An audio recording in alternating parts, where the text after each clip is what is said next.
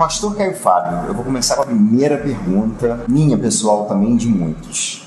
Uhum. Gay vai pro céu? Ah, todo ser humano sincero vai para o céu. Todo ser humano sincero vai para o céu. Esse detalhe do gay, esse detalhe do gay, detalhe gay. Deus não é urologista nem proctologista e a dedicação dele não é a genital humana, é ao coração.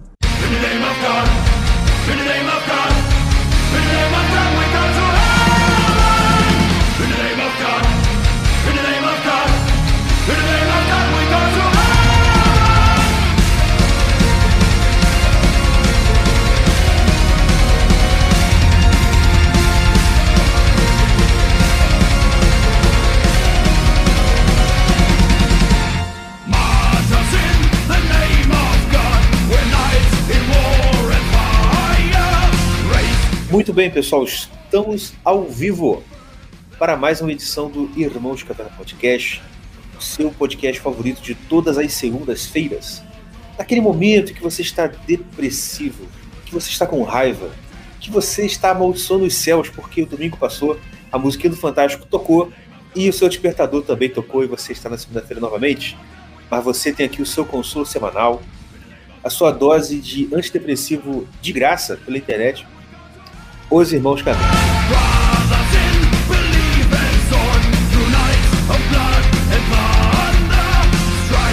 E hoje com o nosso querido Yuri Anjos, do perfil História Católica do Instagram. Tudo bem Yuri? Tudo bem, graças a Deus. É, ainda bem. Agradeço aqui o convite né? e vamos aí conversar um pouco salvo engano, se você é o primeiro convidado em muitos episódios que mostra a cara. O que eu tenho que dizer, cara. Não é, não? é. O que eu tenho que o que eu tenho que dizer que é um ato de coragem, porque bonito você não é não. Você, você é meu amigo. Caraca, esculachando convidado assim mesmo? não, é. é parceiro, é parceiro. Mas o. Tu, tu já entendeu por que, que a gente escorchando parceiro. Já entendeu porque que a gente não mostra a cara, né? ah, é. é, pelo menos isso dá pra entender. Mas eu faço isso aí porque o pessoal fica com medo de, de, de discutir comigo, entendeu? O pessoal fala, cara, não vou discutir com esse cara feio, não, vai que ele vira um outro homem aí. É. não, é. Cara, eu vou te falar, cara, o pessoal já, né, já, a gente já tem muita gente, a gente já teve muito episódio onde a gente estava assim, muito pé da vida com o que a gente estava falando.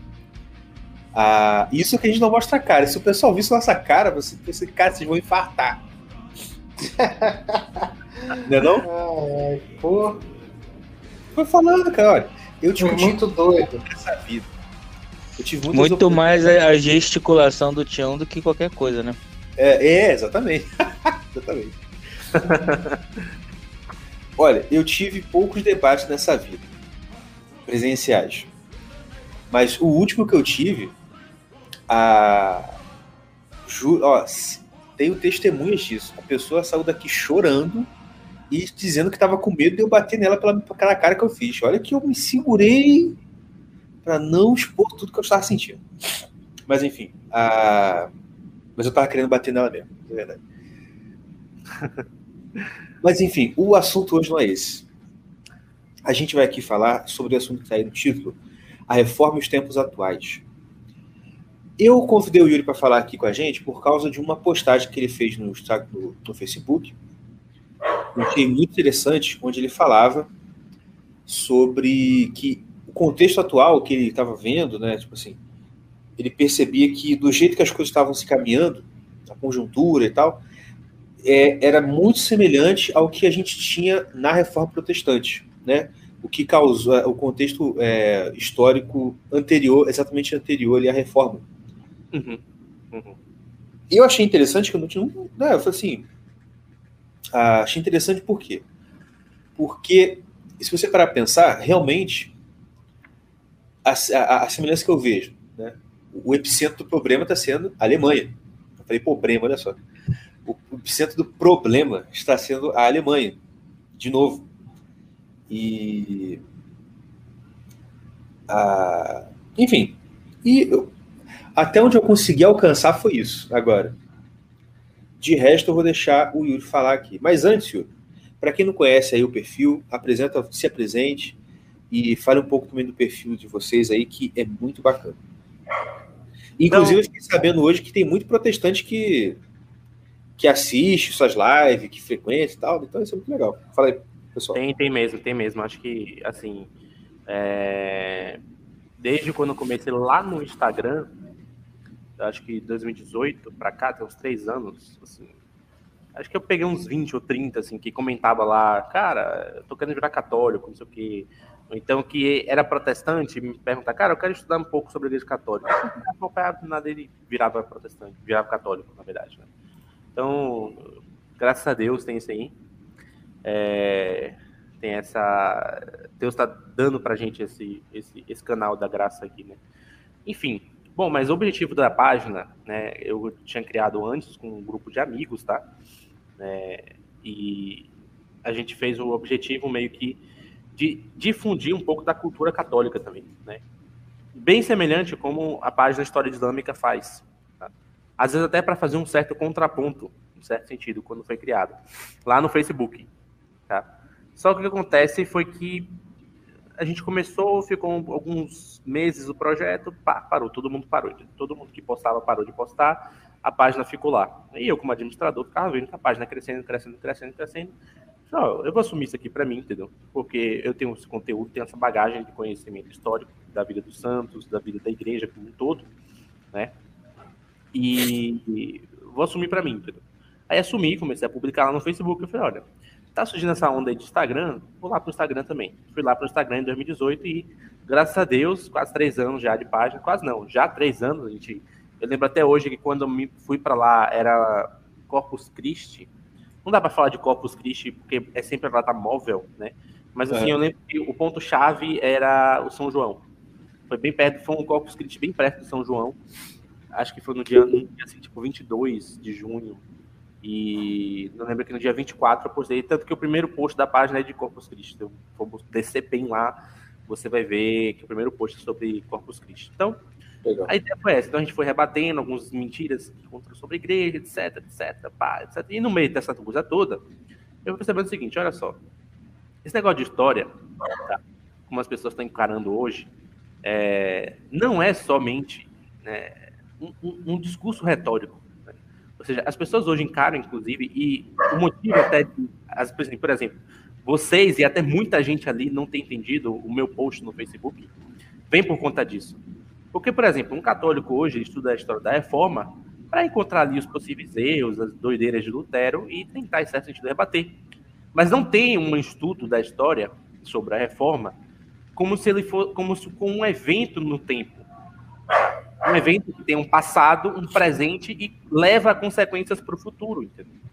Então, são poucas as pessoas que abordam dessa forma e poucas as pessoas se interessam. Né? De bibliografia mesmo, eu, que eu me lembre que eu tenha tido acesso, que leva dessa forma, tá? É, só o, no meio católico, pelo menos, é só o Hilarie Belloc, né? É, então, que é o, o, livro Como Aconteceu a Reforma, que inclusive é muito bom tá? É o cara que é amigo do Chesterton, né? É, exatamente, exatamente. Ele era, ele era historiador.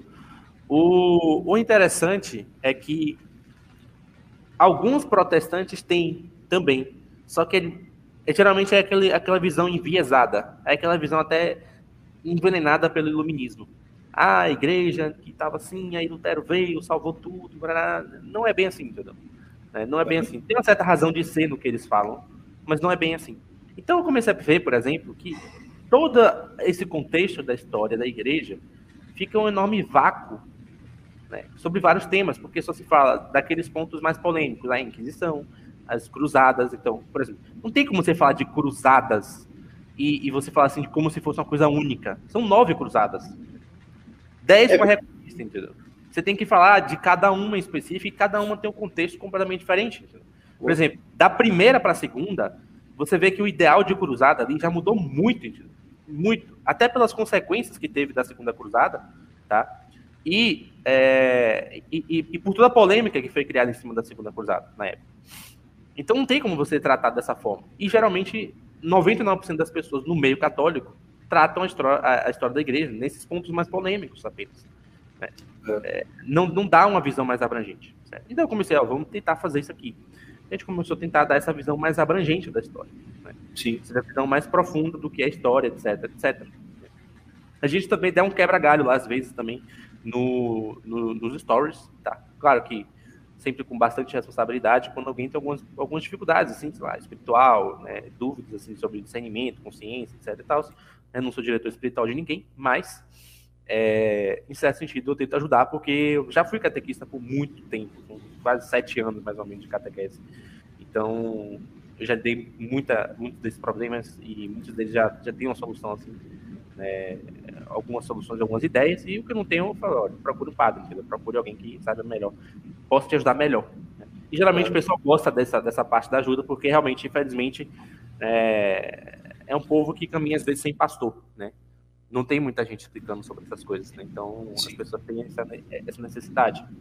Então é isso, a gente está lá, leva para essa questão da história, né? Então, ah, o pessoal fala de Idade Média e fala só de cruzadas. A gente fala, não, tem a cosmovisão da Idade Média, ou seja, a visão simbólica das coisas, etc., né? Os ensinamentos, né? É, outro erro também, as pessoas no afã de querer, não, porque a igreja não contraria a ciência. E aí coloca no mesmo patamar de ciência a ciência medieval e a ciência moderna. São duas coisas diferentes, muito diferentes. Muito diferentes. Claro, então, é, a gente tenta fazer esse, esse, esse jogo de cintura lá, tá? Então são esses os pontos. Então é isso, a gente está aqui é, com todo esse trabalho, né? Justamente para é, ajudar as pessoas em todos esses pontos, certo? Então, Sim. vamos lá. Você Muito quer perguntar hoje, quer perguntar alguma coisa? Uh, não, assim, eu, só, só te falar, confirmar aqui que eu te falei já pelo Telegram, que eu vi uma live sua hoje sobre Devoção do Santos, que eu achei muito boa. Muito boa mesmo. Obrigado. Porque realmente me explicou, porque é uma dúvida minha, né? Porque eu sou católico novo. E, assim, eu tinha uma noção, assim, uma ideia no que você tinha falado do que não é, né? Por exemplo, olha, se, se devote um santo não é só você gostar do cara, não é só você. Tipo assim, né? Como se fosse uma coisa sentimentalóide, né? Tipo, ah, eu amo tanto o fulaninho, o São Fulano. Então, assim, bicho, não, cara, não é isso. E eu até, por exemplo, eu a primeira, a primeira eu ouvi uma, um colega, um amigo, alguns amigos nossos, eles falaram para a gente uma coisa que eu achei interessante. Assim. Talvez alguém interprete de uma forma meio mística no sentido assim, né, supersticioso, mas eu, eu acho que eu entendi o que ele quis dizer. É, que, tipo assim, não é você que escolhe o santo, é o santo que te escolhe, mais ou menos assim. E no uhum. sentido de que você não tem que ficar é, olhando um catálogo, ah, não, gostei da cara de Santa Terezinha. Não, não é assim. Ah, o, o, o, Espírito Santo vai, vai guiando, meio que separando alguém lá para você. Uma coisa assim. E eu achei interessante que. Ah, eu não sei por, causa, por que cargas d'água, eu fui, eu, eu caí para ler um livro esse ano sobre São José, que até depois foi lançado pela Eclese, né? É, Consagração de São José. Uhum que é um Sim. padre americano, né, que fez, baseado no método de São Luís Maria de Miguel de Montfort. E aí foi muito bom, eu aprendi muita coisa. Só que eu tive uma impressão no sentido, tipo assim, até eu, eu comento isso. Tipo assim, ah, você é devoto São José? Eu falei assim, rapaz, eu quero ser. Tipo assim, tipo eu, eu quero me, é, ter essa dedicação no sentido, assim. Tá entendendo? Quer dizer, Sim. Eu quero dia ser digno de ser devoto desse, desse homem. Porque quando você começa a estudar um pouco sobre, você vê assim, cara, é realmente é um, é um modelo, principalmente para quem é pai, para quem, né, chefe de família, assim, assim cara, é, é, isso aqui mesmo, entendeu? E outros também, mas enfim. E o, o que você falou também de, às vezes é é uma ajuda que você recebe dos céus, você vê que veio daquela fonte, e você é, é uma dica, tipo assim, tipo assim, olha, pode ser que Deus queira que você seja devoto desse santo aqui, entendeu? Que era uma dúvida que eu tinha também no início, que era assim, para mim, eu, eu, tinha uma impressão assim, cara, será que dá para ser, por exemplo, devoto de Santo Agostinho, Santo Tomás, né? Que não são santos que são. Não tem muitos devotos, né? Você não viu o cara ah, eu sou devoto de Santo Agostinho. Você não vê, né? Tipo assim. Essa aqui no. Brasil você é muito devoto, entre aspas, de São Jorge, né? De macumbeiro lá. Mas você não tem, né, muito, muito disso. E com, com a sua live deu para entender bem, assim, essa, essa coisa. Tipo, é, eu vi até um meme uma vez, alguém postou no. Como é, meu Deus? Alguém postou no, no Facebook. Aí eu vi assim, o cara falando assim, ah, é, botou assim, macumbeiros, aí botou aquele meme de apertar a mão, sabe? Católicos, ortodoxos, corintianos, igual a todos nós gostamos de São Jorge.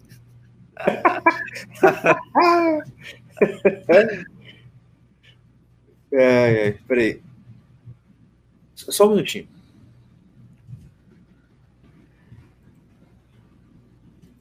Então, vou aproveitar e vou responder aqui uma pergunta que o Gabriel fez. É, essa aqui? É. Falando o que você acha da história do cristianismo do Daniel Hopkins. É, acho muito bom, cara. É, se eu puder ter, tem ainda. Entendeu? Vale muito a pena, entendeu? É, é. Não dá pra... Tipo assim, história, você acha da história, historiador, não tem como ficar com muita frescura, né? Óbvio que você precisa saber também onde você está pisando. Né? Você precisa saber a, se é do marxista, se é um cara liberal, se é católico, etc. Mas quanto mais você abranger, melhor para você entender, entendeu? Porque o que vai depender mais da sua visão da história é justamente o que você sabe das coisas assim. Então, por exemplo, por que, é preferível e é muito bom um católico fazer uma história da igreja? Porque ele sabe o que é igreja, ele sabe o que são sacramentos, ele sabe a motivação das pessoas que estão dentro daquela instituição. Coisa que um ateu ou, sei lá, um liberal talvez não tenha essa predisposição. Pode ser que tenha, mas é muito provável que não tenha. É, exatamente. Falou de alguém aqui devoto do Gostinho. Só, é só, só falar que aparece. é minha esposa aí, filho. Ah, é sua esposa? É, ela oh, Prazer, mano. ah, é, vamos lá. É...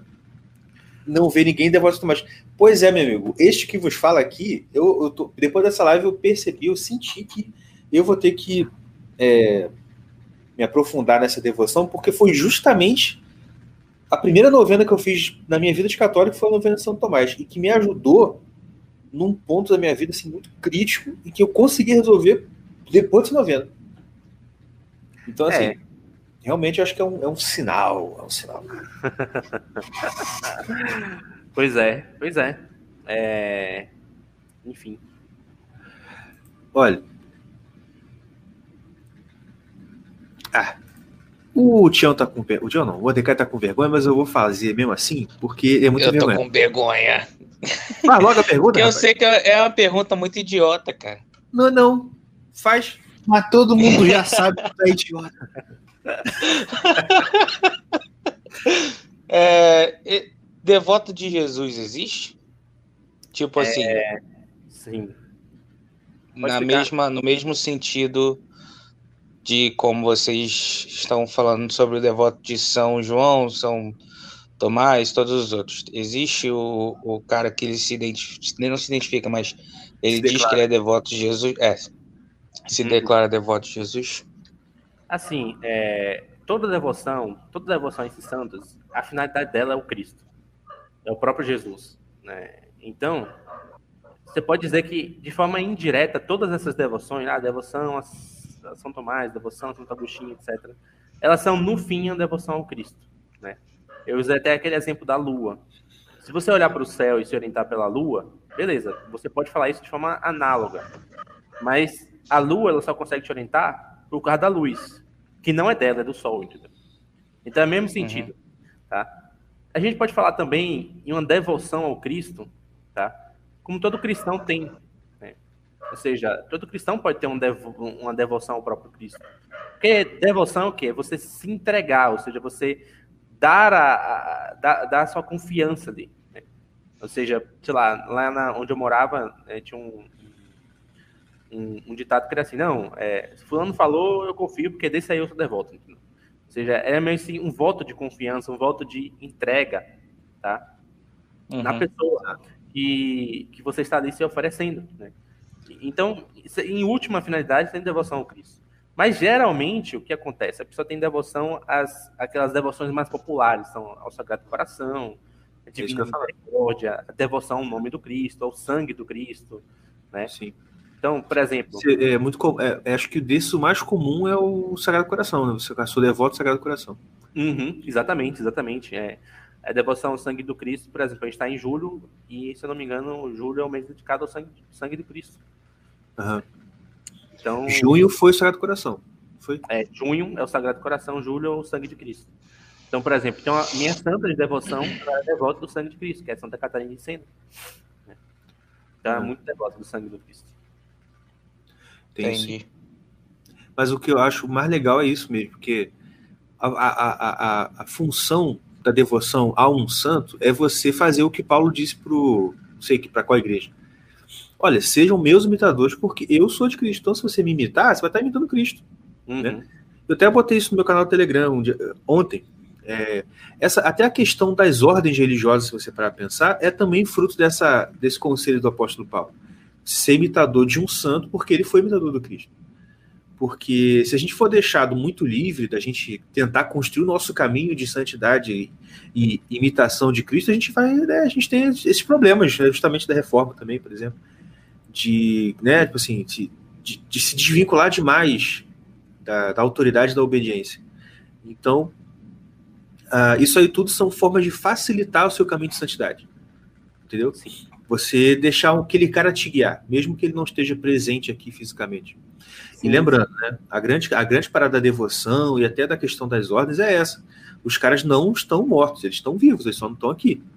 Uhum. E como né, você falou, até uma coisa que eu até brinquei também com um amigo meu, falou assim: Ah, mas o santo tá morto. Eu falei assim, meu irmão, ele tá mais vivo que você, pode ter certeza.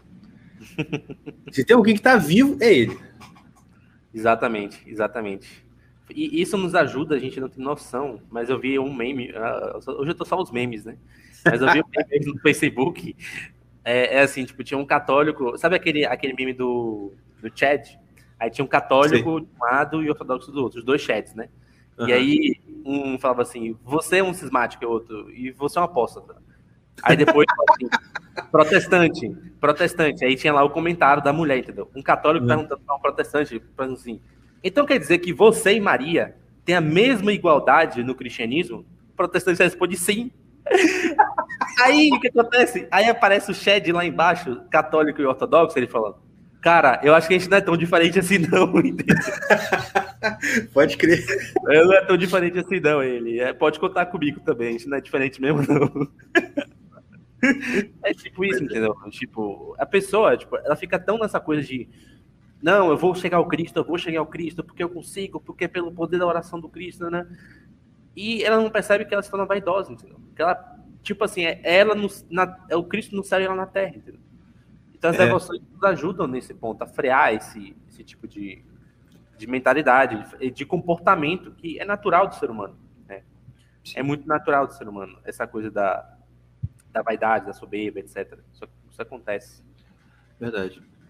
Agora a pergunta mais importante desse podcast, feita pelo Joca Mal. Quantos aqui já sentiram atraídos, já se sentiram atraídos ao slam pelo latim? Essa piadinha só vai entender quem, né? Ai, meu Deus. Só, só para entender, né?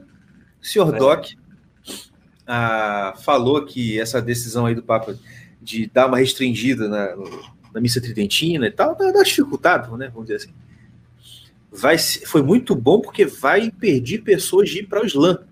Por quê? Porque quando você chega na missa e ouve lá é, Introí Bodaltaridei, você ouve lá o Confiteor Deu Onipotente, você pensa, mano, ah lá, mano, é isso aí, tem que ir para lá.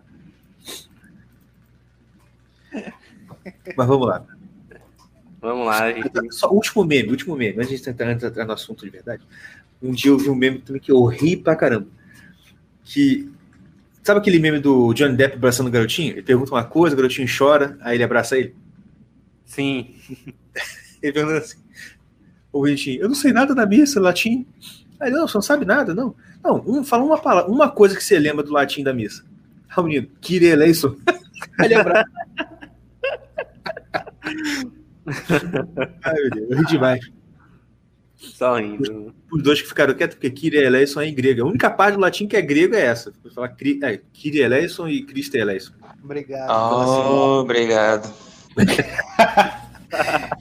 Deixa eu te falar. É, a, tipo, eu já ouvi, eu não sei, mas eu ouvi falar que a missa ortodoxa ela não tem a parte do da leitura da, da palavra. Tipo assim, só tem aqueles os ritos lá. Eu não entendo muito, mas é, tipo, não tem a leitura e a, pre, e a pregação.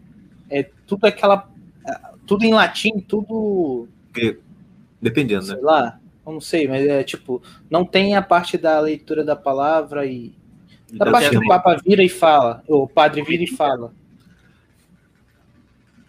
É, é, é, essa é uma das diferenças de, da, da católica romana para a católica ortodoxa, também além das outras, ou, ou, ou, o rito é totalmente diferente?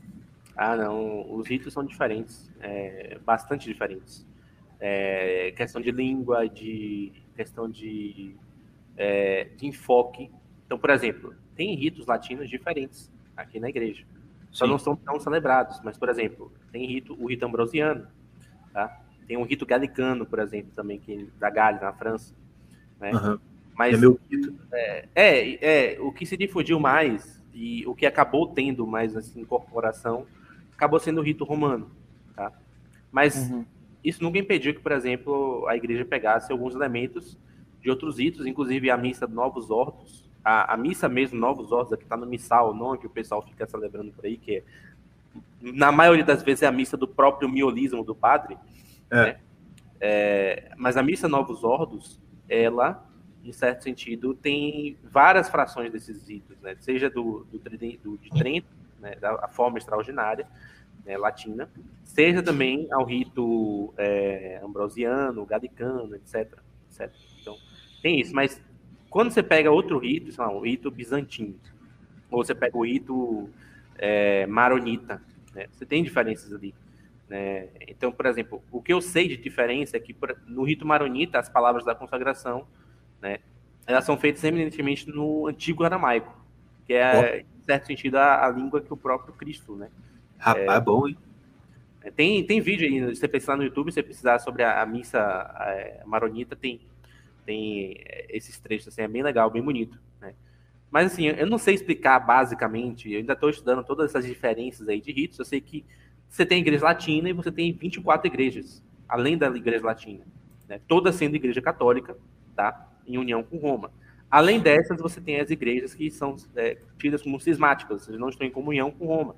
Geralmente, por exemplo, ali o Patriarcado da Rússia, o Patriarcado de Alexandria, é, Constantinopla, é, esses, esses, patriarcados estão fora de comunhão com Roma. Né? Mas, geralmente, o rito é semelhante. Então, por exemplo, é, a gente pode pensar, o rito bizantino é só o grego. Não, mas tem o, o bizantino ucraniano também. Né? Aí já uhum. tem outra variação. E essas variações são assim, às vezes é para dar um enfoque maior em alguma questão mais própria daquela localidade. Tá? Da, da, das necessidades, em certo sentido, que aquela, aquele povo vai ter. Entendeu?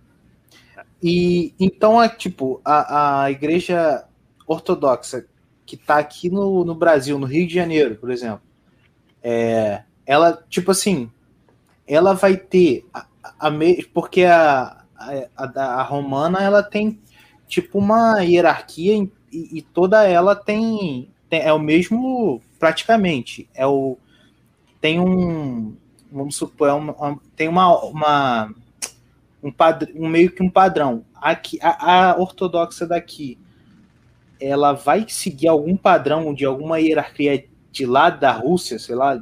Ou, não, não. ou ela é própria daqui? Ó, isso aí, aí vai depender da igreja que, que você for, tipo assim, oriental. Tipo. Tem que ver, ah, essa igreja aqui, é, geralmente eles chamam de uniata. Seja, são igrejas uniatas. Essa igreja, essa igreja uniata, ah, sei lá, ela tem comunhão com Roma. Mas o que acontece é o seguinte: ela tem o seu bispo, que eles chamam de patriarca. Mas a diferença é que esse bispo reconhece o Papa como sucessor de São Pedro. A diferença dessas igrejas uniatas para as igrejas não uniatas, ou seja, estão em cisma, né, é, é, que as igrejas em cisma elas reconhecem que o trono, em certo sentido, que é, o patriarcado de Roma está vazio? Não é ocupado por ninguém, entende? Uhum. É mais ou menos isso, é, é, mais ou menos assim que eles enxergam, tá? É, então é só essa diferença, mas eles têm também suas particularidades. Então, tem o seu código de direito canônico, tem um código de direito canônico só para as igrejas orientais, que é diferente, principalmente para a questão dos padres lá, que alguns padres podem se casar, etc. Né? Uhum. É, tem essa diferença, então eles têm que ter um código de direito canônico para eles lá. É, a questão do rito, né? então, essas definições de ah, abuso, o que é ser um abuso litúrgico naquela, na, dentro daquela, daquela comunidade. Né? É diferente, porque você vai mudar o rito. Né? Uhum. Então tem todas essas variações, né? Mas eles estão, em última instância, em certo sentido, o que em certo, em certo ponto importa é que eles reconhecem, né? Eles reconhecem a autoridade do Roma, do Papa, né? Somente isso. Uhum. Entendi. Perfeito.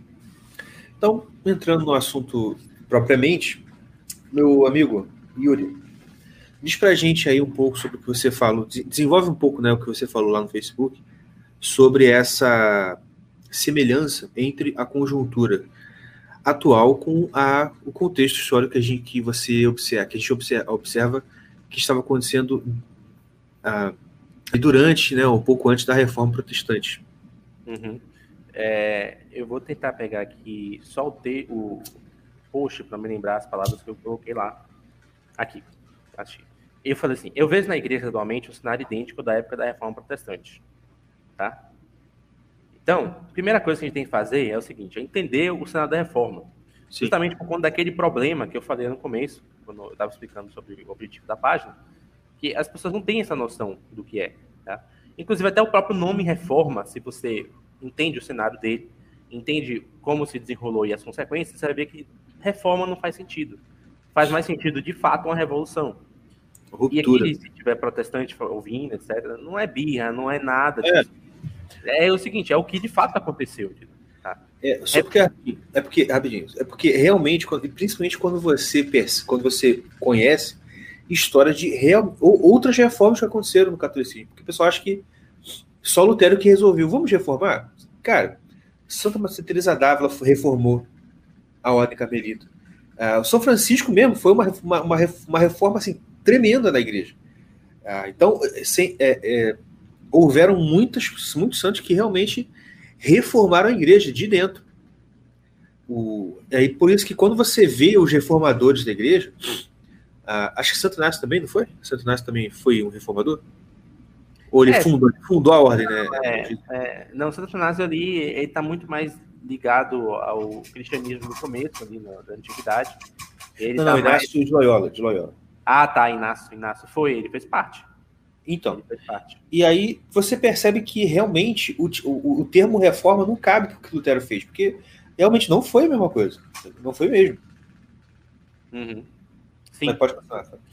É, então, olha só, é, quando a gente vai falar desse período, o que, que a gente tinha antes? Antes da própria reforma acontecer, certo? A gente tinha é, todo um período de decadência.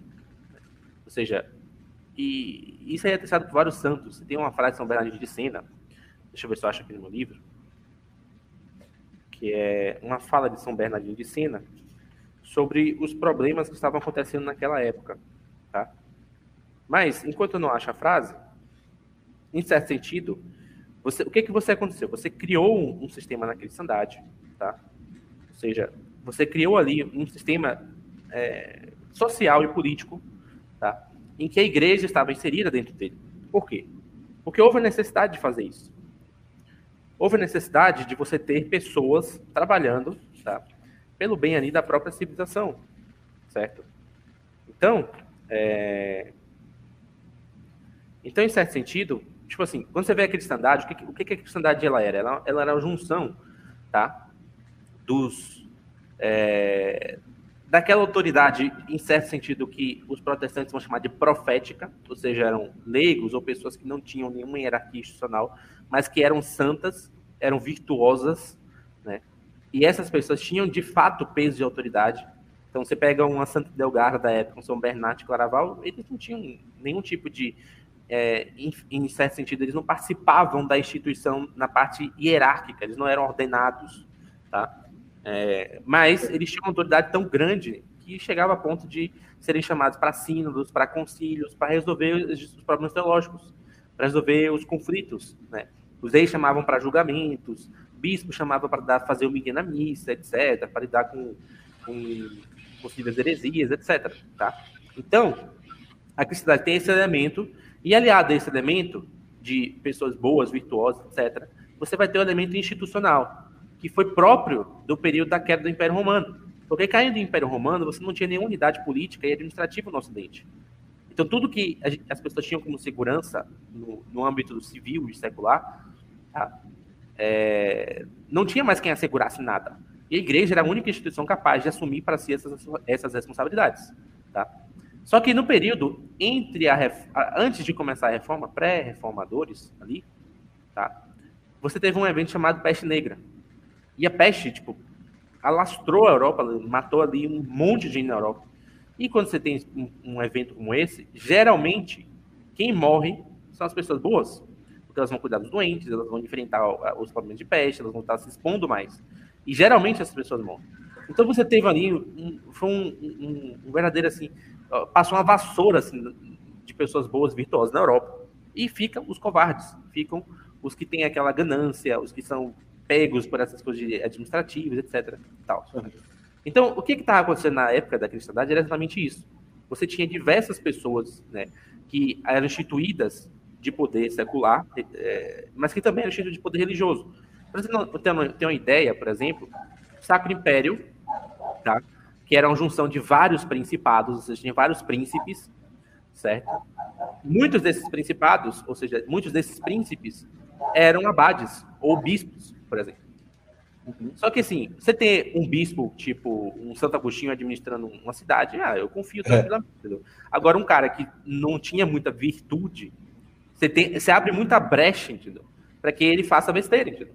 E isso estava acontecendo, era a denúncia dos santos da época. Então, por exemplo, você pegar as cartas de Santa Catarina de Sena, que já é desse período mesmo, né? Ela tá ali fazendo o quê? Ela tá mandando para é, tem uma carta assim que é, é bem icônica, né?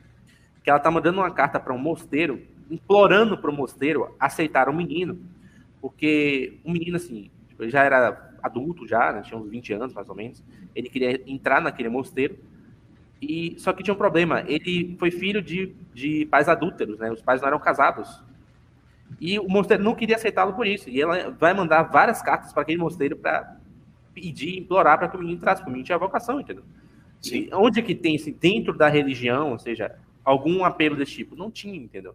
Mas, você tendo ali pessoas à frente de um mosteiro que não são bem formadas, né, que não são virtuosas, etc., vai dar brecha para esse tipo de confusão.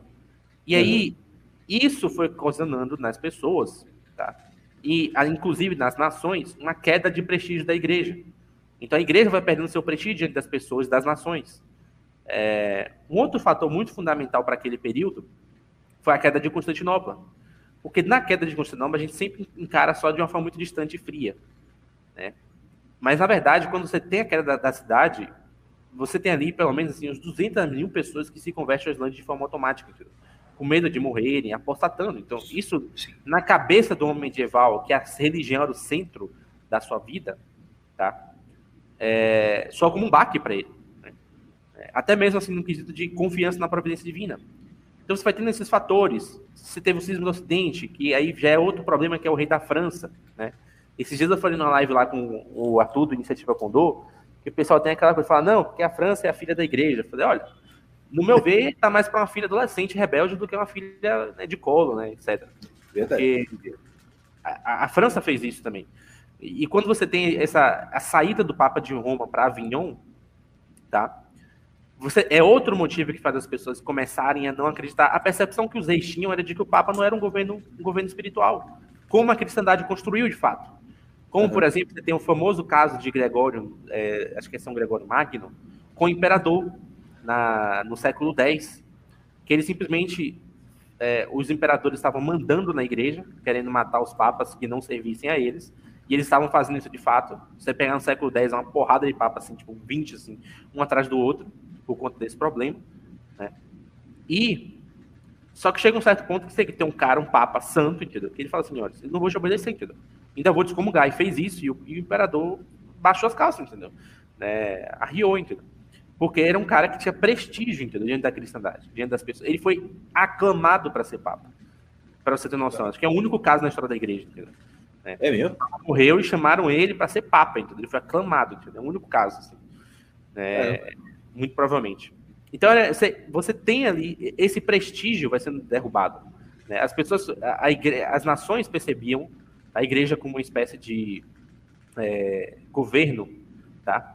É, espiritual. Mas agora elas começam a perceber como uma espécie de governo temporal.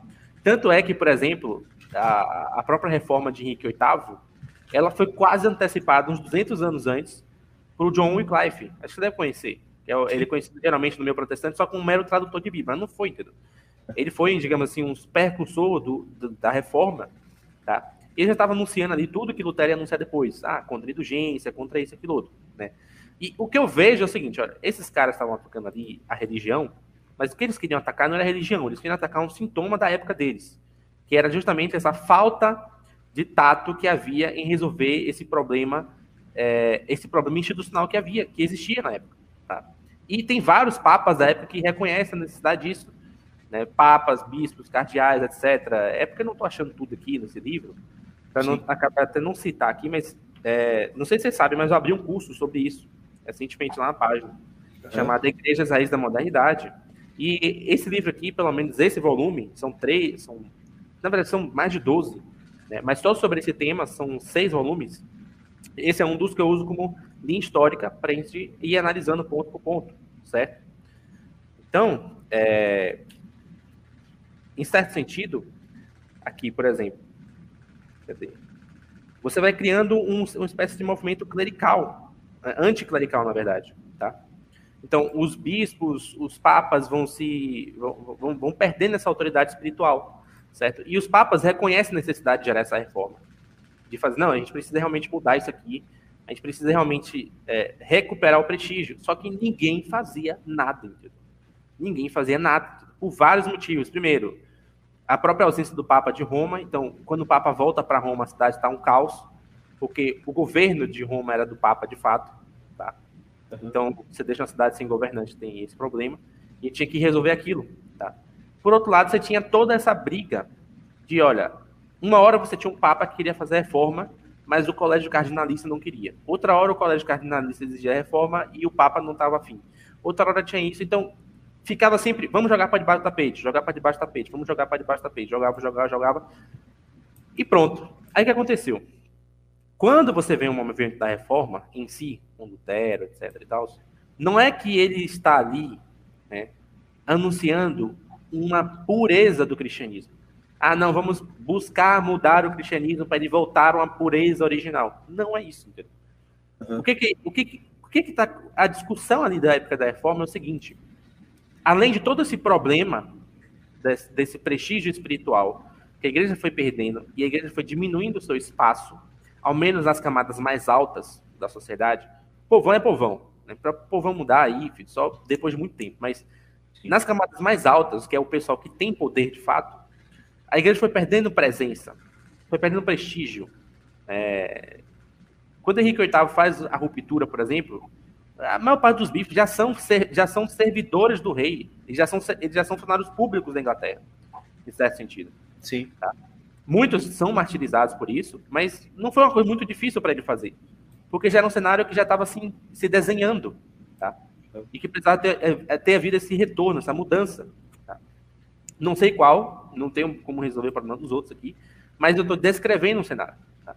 Sim. E, além disso, você tem a formação das identidades nacionais na época.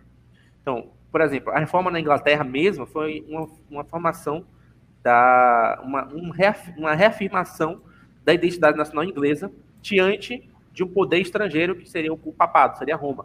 Tá? Os países que se mantiveram fiéis, como Portugal e Espanha, eles não fizeram esse rompimento, embora eles empreenderam reformas em seu território, porque as identidades nacionais deles estavam ligadas a movimentos religiosos, como a Reconquista e as Grandes Navegações, por exemplo.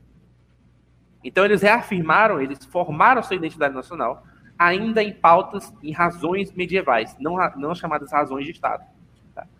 Então, essa, essa coisa de, olha, a gente tem uma reforma, a gente tem alguns problemas aqui na igreja. E a parte responsável por isso vai jogando para debaixo do tapete, jogando para debaixo do tapete, jogando para debaixo do tapete. E as pessoas vão percebendo isso. As pessoas vão captando esse problema. Tá? Até que a hora chega algum cara com uma coragem um pouco maior, com uma tenacidade maior, de bater no peito e enfrentar, como Lutero fez, tá? uhum. e começar a puxar para si. E aí, a oportunidade que Lutero percebe é o seguinte: olha, a igreja ela se coloca como um governo espiritual. E é um governo universal, em que ela teria que estar presente em todo lugar, é, em todo território. Então, os imperadores e reis estão enxergando a igreja não mais como uma presença espiritual. Estão enxergando agora como um governo também, que está competindo com eles. Tá? É, para você ficar bem claro isso aqui, olha só. Quando o Papa sai de, de Roma e vai para a França, o que está acontecendo na época? É, isso 1300 e pouco. Tá? No, o, o, rei francês obrigou o Papa a sair de Roma. Um Papa bateu de frente, mas esse Papa comprou a briga e ele era velho demais. Quando ele morreu, o outro não tinha essa força para poder enfrentar o rei da França. Né? Então, o que, que, que, acontece na época? O Papa vai para a França. Só que o que acontece? Está tendo uma guerra entre a França e a Inglaterra. Entendeu? E aí o que acontecia? A igreja na Inglaterra mandava dízimo, né? Faz parte, normal, isso acontece. Entendeu? É assim mesmo. Tipo, a, a, a, administração, a organização da igreja, a estruturação da igreja é assim. Até hoje é assim, tipo, parte do dízimo de todas as paróquias do mundo vai para o Papa, para o Vaticano, tá? Uhum. Para projetos sociais e, e, tudo mais que for. Então o que acontece? A igreja da Inglaterra começava a mandar dízimos, o dízimo para a França. Para o cara daquela época, desprovido de uma presença mais autêntica da vida religiosa, desprovido da, da, da catequese e desprovido de uma percepção de que a igreja é um governo espiritual, eles estavam enxergando o seguinte: a gente não está dando dinheiro para a igreja, a gente está dando dinheiro para o nosso inimigo. Entendeu? A gente está uhum. dando dinheiro para o rei da França, entendeu? Tá? Uhum. Certo. Então, esse tipo de atitude é que faz com que as, os reis comecem a enxergar no Papa não mais um governo espiritual, mas um governo político. Tá? É um erro de percepção, porque a igreja não, nunca se assumiu nessa, nessa condição, embora ela tenha assumido as, as atividades políticas por conta daquele problema que eu falei. Tá? Então, os papas enxergavam a necessidade de fazer essa mudança estrutural, mas ninguém conseguiu fazer e ninguém tinha coragem. E Lutero percebeu isso, e percebeu o problema político dos reis, e percebeu o seguinte: olha, os reis vão se dissociar da igreja, mas eles não vão ter nenhuma unidade espiritual, assim, eles não vão ter nada assim, para que o povo se agregue tá, ao redor deles. Tá? Não vai ter nenhuma força espiritual. Então eu vou fazer o seguinte: eu vou jogar de bandeja um cristianismo que se adequa a essa possibilidade. E se você for pegar, por exemplo, por que, que tem tanta insistência no solo escritura? Porque era um, era um fetiche da época, tá? Era um fetiche da época ler as Sagradas Escrituras, a palavra de Deus, na sua própria língua. E esse fetiche de reafirmar a própria língua é um, é um fetiche do próprio nacionalismo. É um fetiche da própria formação dos Estados nacionais. Porque uma nação se constitui, se em sua maior parte da sua própria língua. Tá? Uhum. Então, veja como uma coisa está bem ligada com a outra, certo? Sim. Só que acontece é o seguinte: o que que estourou isso aí? O que que fez com que o negócio se espalhasse? Por exemplo, eu falei de John, John Wycliffe. Ele pegou tipo, as mesmas teses 200 anos antes. Junto com ele, na mesma época, teve o John Russo, lá na Boêmia, que foi até condenado no Conselho de Constância, foi queimado, foi fogueira, né, etc. Tá. É... E por que, que esses caras não conseguiram fazer nada? Porque tem um negócio na. Se for olhar assim, na própria comportamento humano, geralmente você tem sempre tensões.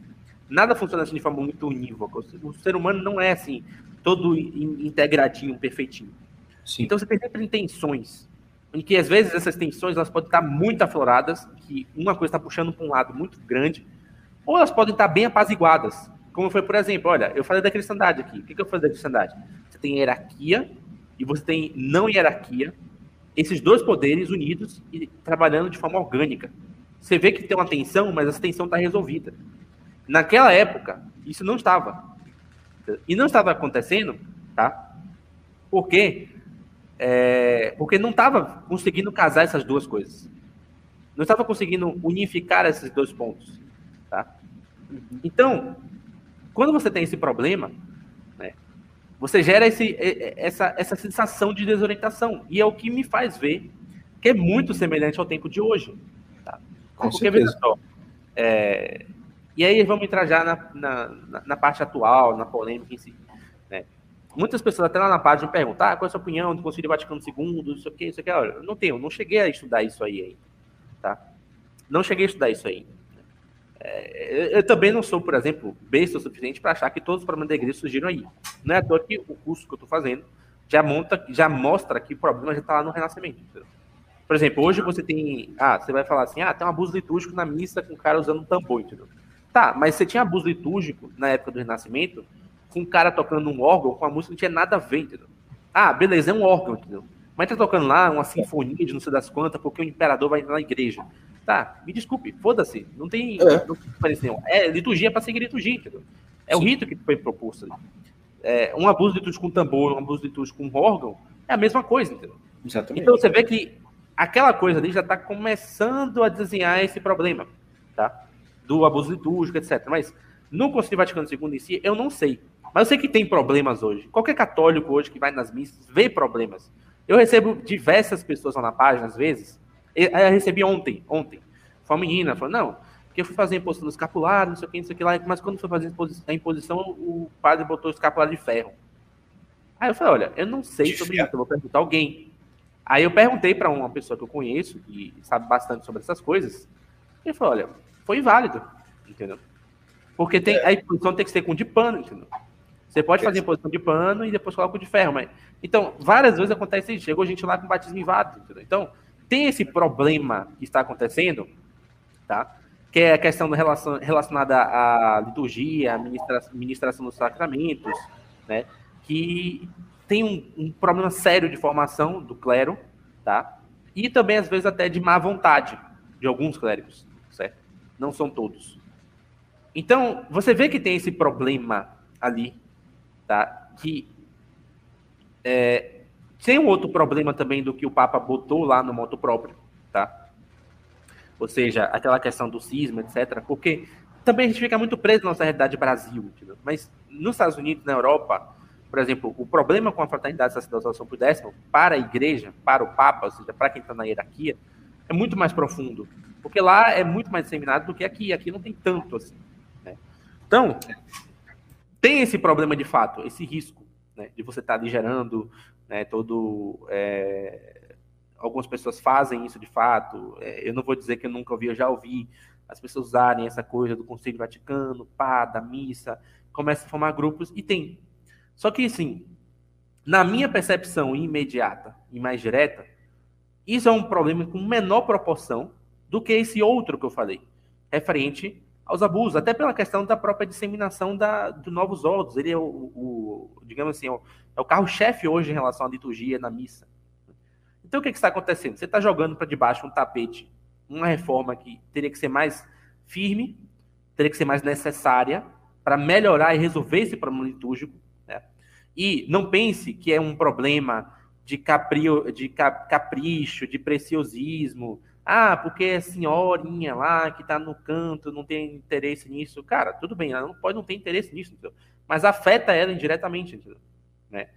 É, você pega a opinião de bons padres, por exemplo, Padre Paulo Ricardo, ele diz claramente: olha, muito do problema hoje das pessoas não terem fé é justamente as liturgias mal celebradas.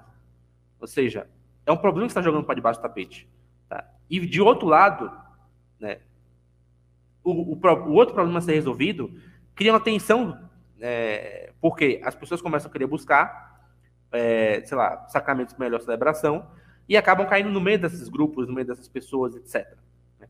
E aí você começa a gerar esse problema. Então, de um lado, você tem o pessoal mais comum, o povão, que está dentro de uma desse, desse problemão que às vezes eles nem têm consciência, e do outro lado, você tem essa todo esse conflito gerado com o pessoal que está tentando buscar alguma coisa melhor e que muitas vezes se usa disso para poder tentar atacar, ou seja lá o que for, enfim, eu não vou entrar nos métodos disso, tá? Mas o que eu estou falando é o seguinte: da mesma forma que a igreja, no período da reforma, tá, estava dividida por essa tensão, ou seja, olha, é, tem muito padre, muito bispo, muito abade, tá, que está tentando que está aqui, sei lá, com, com cargos eclesiásticos ou com cargos políticos, não deveriam estar. Não deveriam estar assumindo aqueles cargos porque está fazendo besteira. Tá? Deveria, ser, deveria ser retirado. Na, por exemplo, na Espanha, isso foi feito direto porque a própria rainha, que inclusive é, hoje é serva de Deus, que é a rainha Isabel de Castela, ela empreendeu essa reforma. Ela, assumiu o trono, das primeiras coisas que ela fez foi procurar os melhores padres da época para colocar nas, na, na, nas, nas cátedras episcopais e começar a mudar a igreja da Espanha. Tá? É, não vou entrar no mérito se essas coisas feitas pelo Estado é bom ou não, mas foi feito assim. Ou seja, precisava ser feito. Só que não aconteceu isso no restante da igreja. Tá? E aquilo levou para um grau, um cenário de ruptura, entendeu? Ou seja, levou porque é o seguinte, você gerou um vácuo espiritual, tá? Tão grande que você deu brecha para outros grupos, entende? Criar um cristianismo à sua imagem e semelhança, à sua necessidade da época, tá? que é a necessidade própria, tá? Ali que já falei que Lutero precisava ali, questão do nacionalismo, etc, do, dos príncipes da época, certo? Então, é mais ou menos isso. Ah, o que que você acha que dessa tensão vai sair? Não sei, cara. Eu não sei o que, que vai acontecer. Eu não sei se, sei lá, tipo, vai haver um cisão muito grande, se pode haver uma reação e aí, tipo, o Vaticano tentar corrigir esses problemas da, do período da, do Vaticano II, entendeu? Eu não sei. Eu sei o que tem é a tensão entre esses dois, esses dois polos, entende? É... E isso não dá coisa boa. Né? Se você quiser pegar outro exemplo, para você achar que ah, talvez é coisa da cabeça do Yuri, o cisma do Ocidente ocorreu assim. Tá?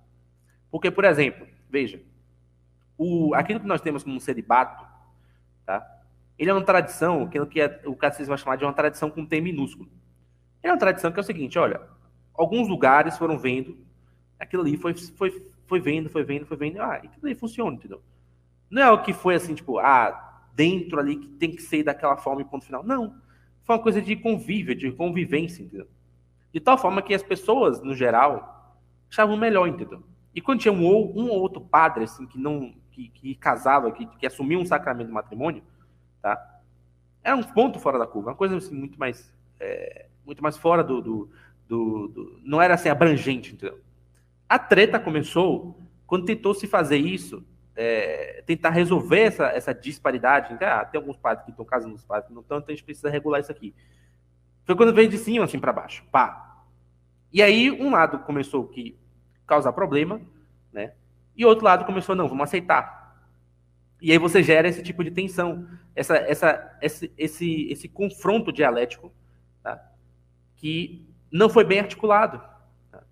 Um confronto dialético que aconteceu dentro da igreja foi bem resolvido foi, por exemplo, a famosa discussão de São Bernardo de Claraval com a escolástica. Tá? Pouca gente sabe disso, mas São Bernardo de Claraval é um grande crítico da escolástica. E São Bernardo de Carnaval, cara, era uma autoridade assim, máxima na cristandade. Entendeu? Era o cara assim que é, ele corria a cristandade toda para resolver tudo, entendeu? Todo mundo confiava nele, entendeu? Praticamente. E é, essa crítica se dá, essa, essa tensão se dá entre São Bernardo e Pedro Abelardo. Né? Ele enxergava né, todo o processo de, de investigação filosófica que Pedro Abelardo fazia da religião como uma tendência muito profunda para apostasia ou para heresia, né? E alguns casos também, tá? O Papa mediou o conflito e resolveu é, mostrar. Pedro Abelardo foi condenado, ele se recolheu, tá? E o doutor da igreja, São Bernardo, saiu triunfante desse problema. Então, esse tipo de problema que ele está enfrentando hoje, não é assim também uma novidade na igreja, no sentido, ah, você tem dois grupos discutindo, parará, parará, parará, tá? E a minha preocupação é essa, porque olha só, o ponto que é mais crítico, tá? É o ponto que está sendo varrido para debaixo do tapete. E todas as vezes que acontece isso, você cria um cenário semelhante, tá? Você cria um vácuo espiritual, né, disso aí. É, então, é, eu não sei se a explicação ficou clara, não sei se, sei lá, eu, eu falei. Não, tá ótimo. Se eu falei alguma coisa, se, e se ficou dúvida, pode perguntar aí que a gente vai falando aqui, a gente vai tentando solucionar aqui. Olha, uma coisa que eu estava pensando é o seguinte. Por exemplo, na, na época da Reforma Protestante, você tinha. A, Não, não da reforma, né? A que você falou lá de. Na época do Papa na França e, Sim. e tal, você tinha Santa Catarina de Siena. Botou ordem na casa. Você teve outro problema, você teve São Bernardo, botou ordem. Uhum. O problema é que hoje não tem santo para botar ordem na casa.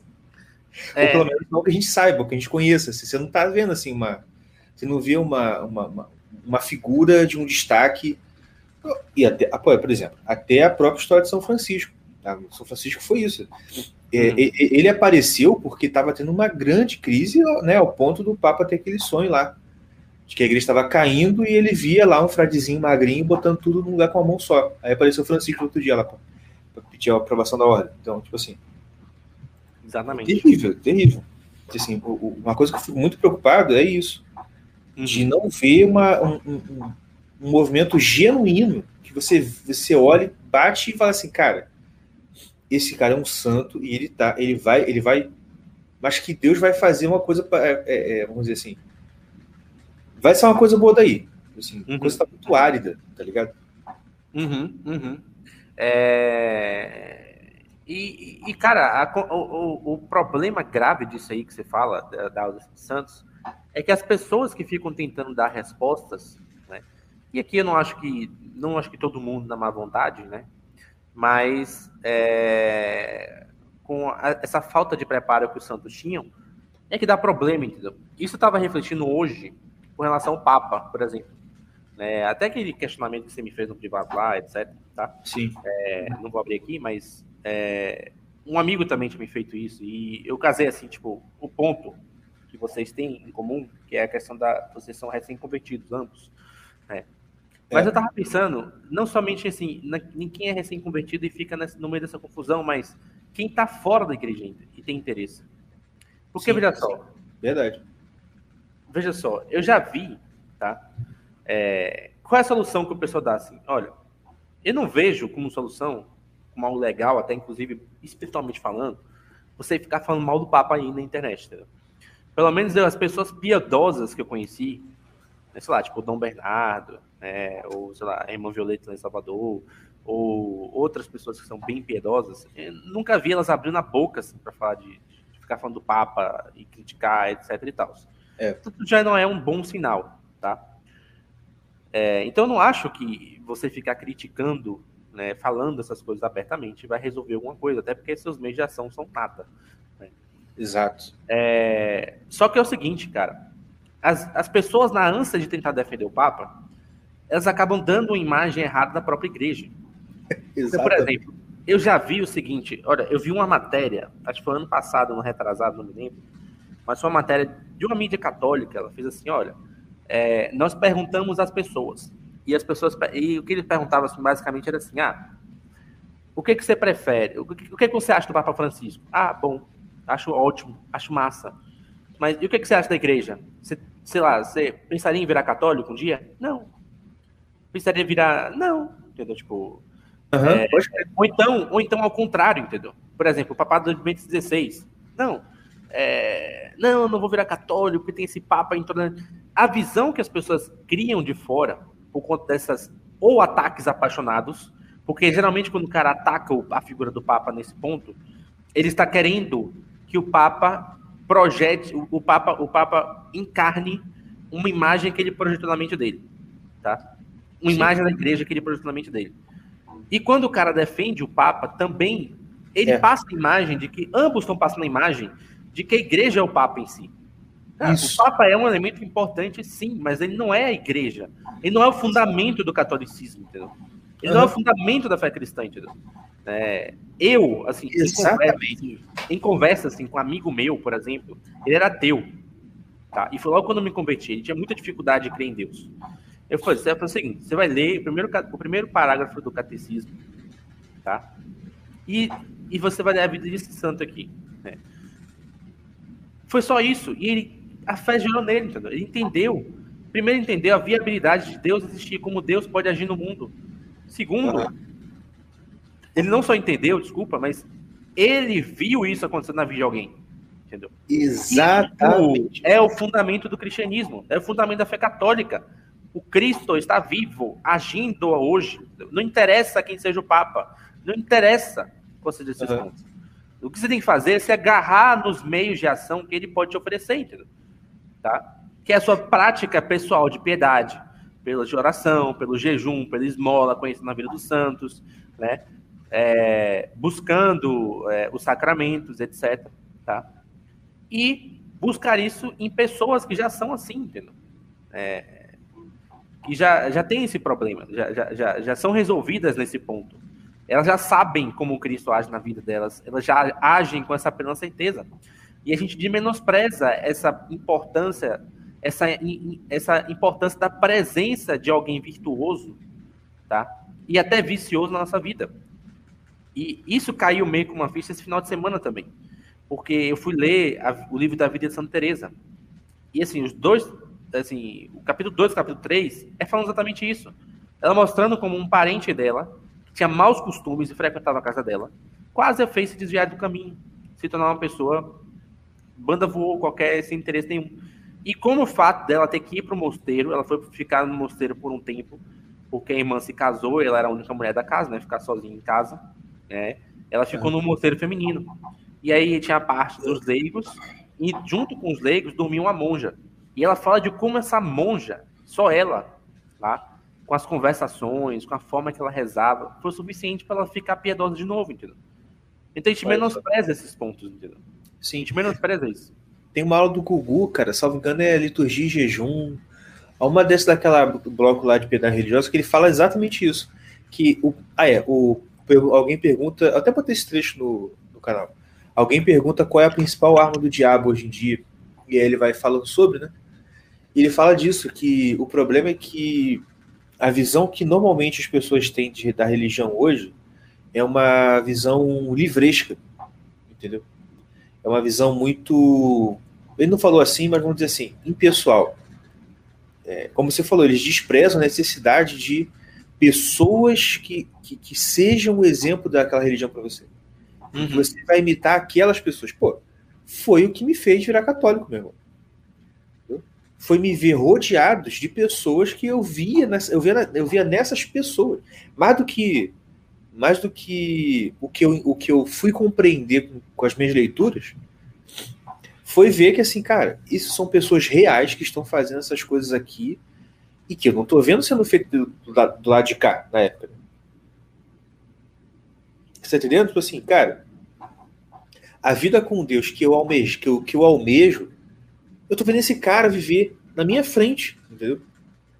Então, tipo assim, você tem que ir onde está a fonte, né? Uhum.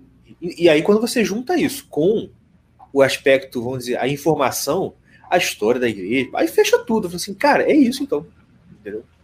Exatamente. exatamente. E é o que você falou, tipo assim, o, o... isso é uma coisa também que, como a gente estava conversando, né?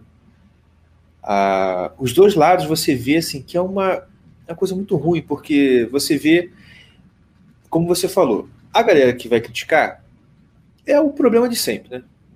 A crítica ela sempre tem realmente uma, uma coisa que vai fazer afastar. É normal, é assim mesmo. E eu nem estou dizendo que os caras que criticam estão errados, não. Tá entendendo? Você vai olhar e assim, não, realmente, concordo, é uma, é uma besteira, é uma bosta, é uma bela bosta. Mas, como você falou, e o principal, olha, só falar não adianta, porque os meios de ação que você tem para influenciar a resolução desse problema é zero, é nulo. Uhum. A única coisa que você vai conseguir com o que você está criticando é agregar em você mais pessoas que também criticam. É só multiplicar o número de insatisfeitos, cara, porque o que você vai resolver com esse problema de fato é nada. É nada. Entendeu? Agora, do outro lado, cara, o povo que vem para defender Cara, é uma coisa tão ridícula. Eu assim, bicho, os caras estão. Uhum. Se, se, o problema do lado de cá é que a galera. É, o problema é da, do, lado, do lado da galera que critica é a falta de efetividade. O problema do lado da galera que apoia é que eles estão em outro planeta. Exatamente. E olha só, no meio dessa discussão toda, tá? Por exemplo, a gente está falando referente à missa, tá? É, e o que me deixa mais preocupado não é nem isso, entendeu? É porque é o seguinte, na ânsia de querer ostentar alguma virtude ou de querer, sei lá, demonstrar algum tipo de solução para o problema, a pessoa cria outra em cima. Que é o é. que eu tenho visto. Por exemplo, eu vi muito nesse final de semana sobre essa discussão com relação à missa. Muita gente falando assim: ah, cara, tanto faz, o importante é só o sacramento lá. Mas não é isso, meu filho. Se fosse importante só o sacramento, a igreja fazia assim, ó. Tocava o sino, plim, plim, plim, fazia um filão na porta da igreja, todo mundo recebia a Eucaristia, e acabou. Embora. Vai embora. Só que é o seguinte, é o que você tem que entender. O mistério da Eucaristia ele é tão grande, mas tão grande, tão grande, entendeu? que é preciso todo um aparato ao redor dele para que você compreenda isso. Porque você não é um anjo, você é um homem, você é um ser humano. A sua é. inteligência, ela opera por meio de símbolos. Então, para você compreender que aquilo ali é sagrado e que ter Deus está ali presente e que não é um pedaço de bolacha, entendeu? Você precisa ter vários símbolos ali que te auxiliem naquele ponto. Hoje mesmo eu estava vendo a live do, do, Não sei se você conhece o professor André Gabi, da, do Som da Palavra. É, se não conhece, recomendo que siga. Ele fala muito de canto, de liturgia, tem um conhecimento muito bom, entendeu? Muito bom disso aí. Ele está fazendo live sobre isso. André Gabi, Gabi. André Gabi, G-A-B-Y. Mas ele faz lá, geralmente ele faz assim, para a parte religiosa, ele faz é, no, no apostolado chamado O Som da Palavra. Ele fez uma entrevista com o padre Paulo Ricardo, inclusive. Ele fez uma entrevista com o padre Paulo Ricardo lá. Tem uma entrevista dele lá. É muito boa, inclusive, vale a pena assistir, porque o padre Paulo toca nesse ponto. E uhum. se você faz os cursos do padre Paulo Ricardo, os mais profundos, desculpa, é, tipo Engenharia da Santidade, ou se você pega aqui no YouTube, eu estava assistindo ontem, o Anti-Engenharia da Santidade, ele fala, olha, é, a gente falou lá no curso que tem uma Engenharia da Santidade, ou seja, tem uma forma que você consegue fazer a graça crescer em você e você vai se tornando mais santo, porque essa graça vai crescendo, a vida da graça vai crescendo em você. Tá? Só que o demônio é inteligente, ele sabe disso. E o que, que o demônio fez para que isso nunca seja pá, ativado? Ele fala, é simples, a dessacralização da igreja. Ou seja, você entra numa liturgia, de forma, que é celebrada de forma muito mais, é, sei lá, sem zelo, e você não vê Deus ali, entendeu? Você só vê homens você vê homem por meio das palmas, você vê homens por meio da, da, da, da sei lá, das homilias assim que era ah, fulano, o padre começa a criticar fulano no meio da missa, aí começa a falar da vida, começa a falar, tem tudo menos Deus ali, entendeu? Uhum. Você pode falar, cara, mas eu, eu tenho fé, entendeu? Eu acredito que ali é a Eucaristia, entendeu? Eu, eu, eu, eu, eu confio nisso, entendeu? Eu quero acreditar, quero... mas é o que eu falei, filho. Você não é anjo, entendeu? O anjo que é assim, o anjo ele bate assim dentro do objeto, ele apreende e puxa para cima, entendeu? Você está se enganando, entendeu? Então, isso aí, tá? Esse ponto especial, né? Eu falei do André Gabi, falei de Padre Paulo Cado e fugi totalmente do assunto, né? Então, o, que eu tava vendo lá, o, o, André Gabi falando, ele olha, por exemplo, assim, se você for falar, ele tava falando do rito do, do missal de, do Conselho de Trento, tá? Do, da forma extraordinária. Tá falando, na forma extraordinária, o Trento vai dizer o que é básico para a missa é somente que o padre diga as palavras, tá? umas em voz alta e outras em voz baixa, oculta. Tá? Isso é o básico, tá? É o essencial, o fundamento da liturgia de Trento. Certo. Só que é o seguinte, ele falando, na minha opinião, a missa perde em sacralidade, ou seja, na capacidade de fazer perceber o mistério que está sendo está sendo vivenciado ali, tá? A missa perde nesse mistério, tá? Sem o canto, porque o canto ajuda nesse ponto, né? Ou seja, ele está dando a opinião dele, obviamente, não é a opinião da igreja, mas ele está dando a opinião dele. E a opinião que uma pessoa pode partilhar ou não, entendeu? Então o que as pessoas têm que entender é que não é, não tem esse negócio de que é só o sacramento ali. Ó, se você for receber o sacramento em casa, tem uma liturgia, meu filho. Você vai ter uma liturgia. O, o ministro que for levar a liturgia. Eu já recebi em casa, eu fiz uma cirurgia, fiquei em casa, não pude ir na missa, tá? E aí o ministro da Sagrada, é, ministro extraordinário foi levar a, a Eucaristia lá em casa. Ele leva num lugar todo cuidado, preparado, etc. Uhum. Chega lá, faz uma oração inicial do Pai Nosso, depois faz o credo, depois faz isso, etc. Leitura, né? Faz uma reflexão daquela palavra, etc tudo isso para você comungar mesmo em casa, entendeu? Por que, que na igreja você tem que fazer esse desleixo? Né? Então, às vezes o sujeito, na tentativa de resolver um problema, ele cria outro. Entendeu? Ele é. cria outro problema que é um problema para a vida espiritual dele. Entendeu? E não, não acho que eu estou falando aqui, que eu não acho que eu não sou autoridade nisso. Mas se você for ver pessoas com com grande autoridade, é, sei lá, desde os santos, como eu falei, Santa Teresa, até, por exemplo, é, o próprio Paulo Ricardo, você vai ver que isso tem todo sentido, entendeu? É, então não, não, é, não é assim que se resolve o problema. Até porque se for pelo lado do ah, mas é, o que vale mesmo é a Eucaristia. Olha só, isso é uma coisa que, se você for ver, é um germe de pensamento protestante, que o protestante é tudo assim. Ah, mas o importante é a palavra. Ah, mas o importante é. Olha, para com isso. Porque se você for nesse negócio de ah, mas o importante é só três pontinhos, vai dar merda. Entendeu? Exatamente. E isso aí, sabe qual é o nome disso? Chama-se fideísmo. Entendeu? O que, uhum. que é o fideísmo, entendeu? Se você for ver uma encíclica do Papa São João Paulo II, chamada Fides et Ratio, Fé e Razão, ele começa a encíclica dizendo o seguinte: olha, a fé e a razão constituem como que duas asas para a elevação e a contemplação do espírito à verdade. Veja, ele não está falando que, ah, é só a razão, ou ah, é só a fé. As duas, elas são equiparadas à mesma coisa, entendeu? Exato. Tipo, não, não tem um pássaro que tem uma asa direita melhor que a asa esquerda. Ou um pássaro que não, é, é, nessa aqui eu consigo bater com mais força e na outra eu vou só planando. Não existe isso. Entendeu? O pássaro tem que fazer o mesmo movimento de forma harmônica, de tal forma que ele consiga subir, né, se elevar. É a mesma coisa a fé, ou seja, ele usou essa analogia não por mera coincidência. Ele usou essa analogia porque é um fato real. Entendeu? Se você fica forçando só a fé, entendeu? fica forçando só a fé ali, aquilo vai te dar algum problema. Tá? É. Que eu não vou saber bem dizer o quê, mas você percebe isso. Entendeu? Então, por exemplo, no meio dessa discussão toda, teve um lá no grupo do Telegram que tá falando: olha, cara, eu vou numa missa que o padre chega assim e ele pede para botar a hóstia dentro do vinho, cada um botar a hóstia lá dentro e comungar e etc. Que, sei lá, a hóstia cai no chão e ninguém tem. Não, só pega a hóstia do chão e acabou, entendeu? Não tem, não segue ali todo o preparo, o cuidado com aquilo. E aí o cara vai falar, não, cara, mas sei lá, eu sou escrupuloso. Mas é claro, filho. Você tá vendo as pessoas fazerem coisas erradas o tempo todo.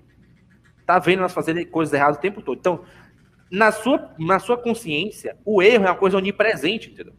Naquilo que é mais fundamental para você. É óbvio que você vai ficar escrupuloso, entendeu? Porque você uhum. vai chegar em casa e você vai ficar assombrado com aquelas, aquelas cenas, entendeu?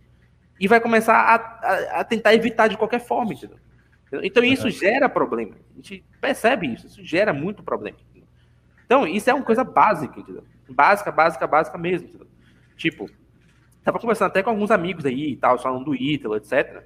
Que foi assim, olha, foi um problema assim, na, na, época da treta, treta, do trigo limpo lá, que olha só, geralmente pessoas estão tretando com palavras, tá? Exato. Cara, isso. você chama de trigo limpo, chame de ovelha limpa, chama de, sei lá, de, de de, chama de, de sorvete de coco, chama de napolitano. O centro da ideia, qualquer coisa. O centro da ideia é o quê? Evite abusos, entendeu? É uma coisa que a igreja, a igreja, é, como é meu Deus? É uma coisa que a igreja, é, que a igreja orienta o fiel. Tem documentos orientando isso. É para não participar desses negócios e denunciar, entendeu? Denunciar. E aí, um ponto positivo de só para finalizar, desculpe, um ponto positivo de toda essa treta, tá? É que esses perfis, por exemplo, o perfil do professor André Gabi, o Som da Palavra, é, tem um rapaz também que entende muito de liturgia, ele escreveu um livro sobre isso, é, Michel Pagiose também, acompanho ele, até para entender melhor sobre esse tema. Né? Esse pessoal, tá, que não está assim, ah, vou tretar acima do moto, do moto próprio, então não, vamos defender o Papa, não, não. E o que, ele está fazendo? Ele está aplicando o documento, porque no documento, apesar do Papa falar só da missa tridentina, ele também fala ali de que, olha, os abusos que estão ocorrendo na uhum. novos, no novos ordens também não são queridos pela igreja. A gente tem que mudar isso aí. É uma orientação que está lá. E aí eles estão fazendo caixinhas, o pessoal está falando dos abusos, etc. Fala, olha, converse com o bispo, leve para o bispo. Se o bispo não aceitar, leve para o bispo. A gente tem que fazer isso, entendeu? Ou seja, Exato. essa é mentalidade comodista dos católicos não, só a Eucaristia, entendeu? É o que está perpetuando essa miséria de hoje na, na, da crise na igreja, entendeu? Se os católicos conscientes fizessem lá, documentassem direitinho, pá, pá, pá, pá, e começassem a entupir o núncio de, de denúncia, acabou nesse negócio. Esse negócio acaba em 10 anos, entendeu? 10 Aí, anos. A denúncia do, é válida. Do Vaticano II acaba, entendeu? Aí a denúncia é válida. Exatamente, é exatamente. A energia que o pessoal devia usar na vida real para denunciar Isso. esses abusos, eles usam na internet para ficar tretando um com o outro. Exatamente. É fogo. E outra coisa que eu reparei que eu ia falar é o seguinte: Uh, eu, eu até assim, eu, eu, eu até falei no, no, no, meu canal no Telegram, eu fico até meio constrangido de falar sobre esse assunto, do moto próprio e tal, porque eu tô numa situação assim privilegiada no Brasil e no mundo em relação a isso, porque na, na, na, na paróquia onde eu frequento, a gente, é uma situação assim bem excepcional, na qual, por exemplo, a missa tridentina tá até que até que surge alguma coisa que não, agora tá realmente proibiu tudo. Até isso acontecer, mas por enquanto esse moto próprio não afetou em nada e a gente continuou com missa tridentina lá. Do jeito que estava antes, porque é uma autorização especial que foi dada pela Santa Sé à situação aqui onde eu moro. Eu não vou falar onde é. Mas. Então eu fico até meio assim, porque assim, pô, eu já tô, entre aspas, eu tô numa situação muito confortável para poder falar.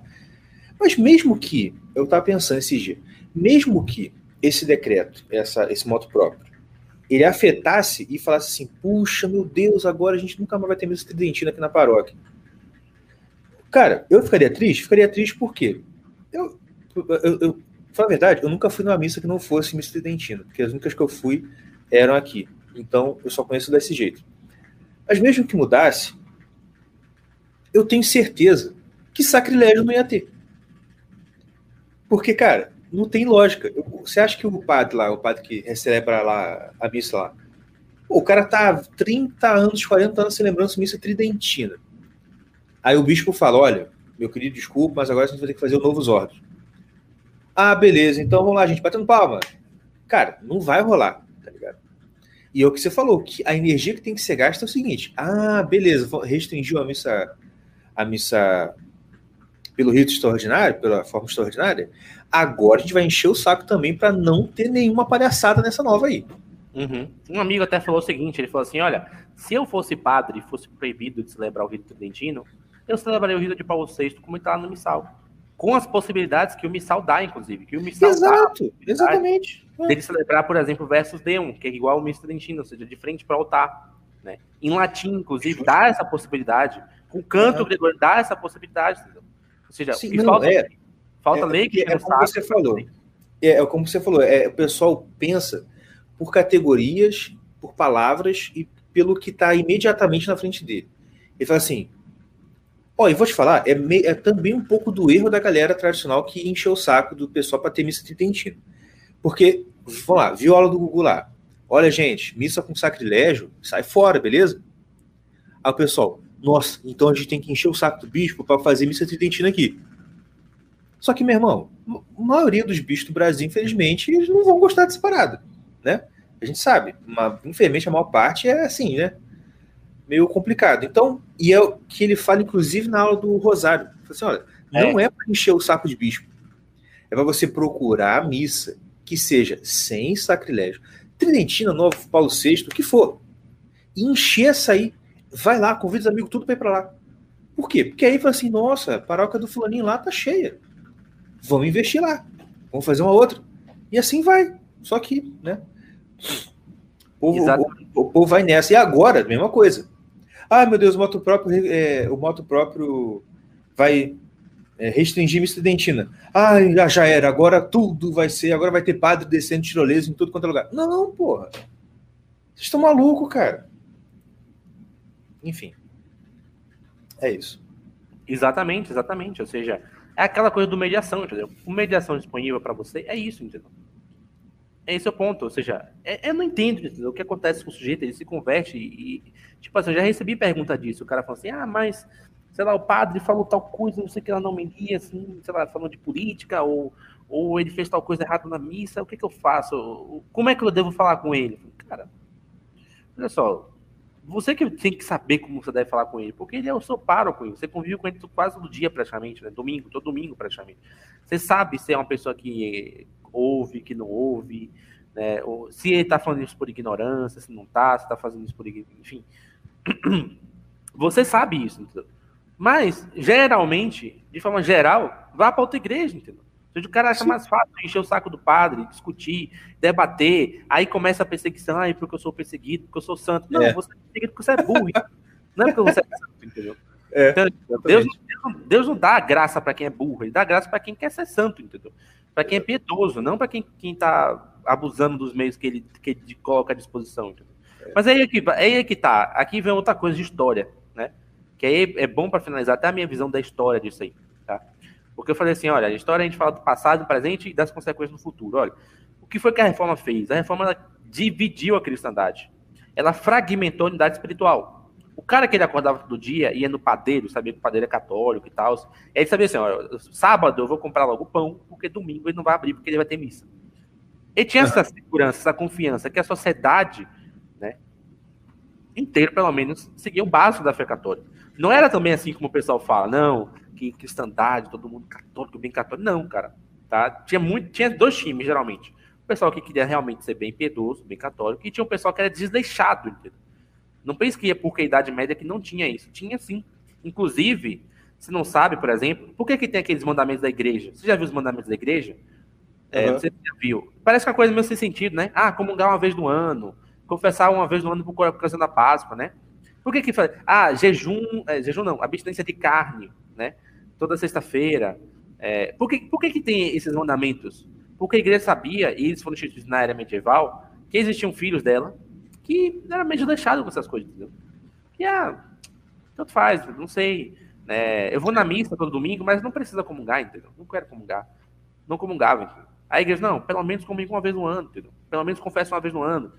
Para isso que existiam aqueles, aqueles mandamentos, porque existiam pessoas assim na Idade Média, entendeu? Então, é, o cara tinha essa, essa segurança, tá? Quando ele ia na, na, padaria de que o cara era católico, etc e tal, né? Tudo mais. Não, e a, a questão da Idade Média é que a sociedade era uma sociedade católica de fato. Porque essa questão de ser assim, putz, tem que comprar pão logo domingo, ou sábado, porque domingo eles não abrem porque é dia de missa. Isso é característico na sociedade católica. Entendeu? Como se fosse uma sociedade muçulmana, você sabe que num país muçulmano você não vai encontrar bacon para vender na rua, bicho. É, não vai não. Tá minha, minha esposa aí, ela trabalha numa empresa gelatina. E gelatina você pode fazer com pé de boi ou com pé de porco. Uhum. Aí o que acontece? A empresa exporta para países muçulmanos. Aí quando exporta para países muçulmanos, tem que fazer todo um teste extra para mostrar que não tem nada de porco na gelatina. Quando é para a Índia, que é hindu, aí tem que mostrar que não tem nada de vaca ali.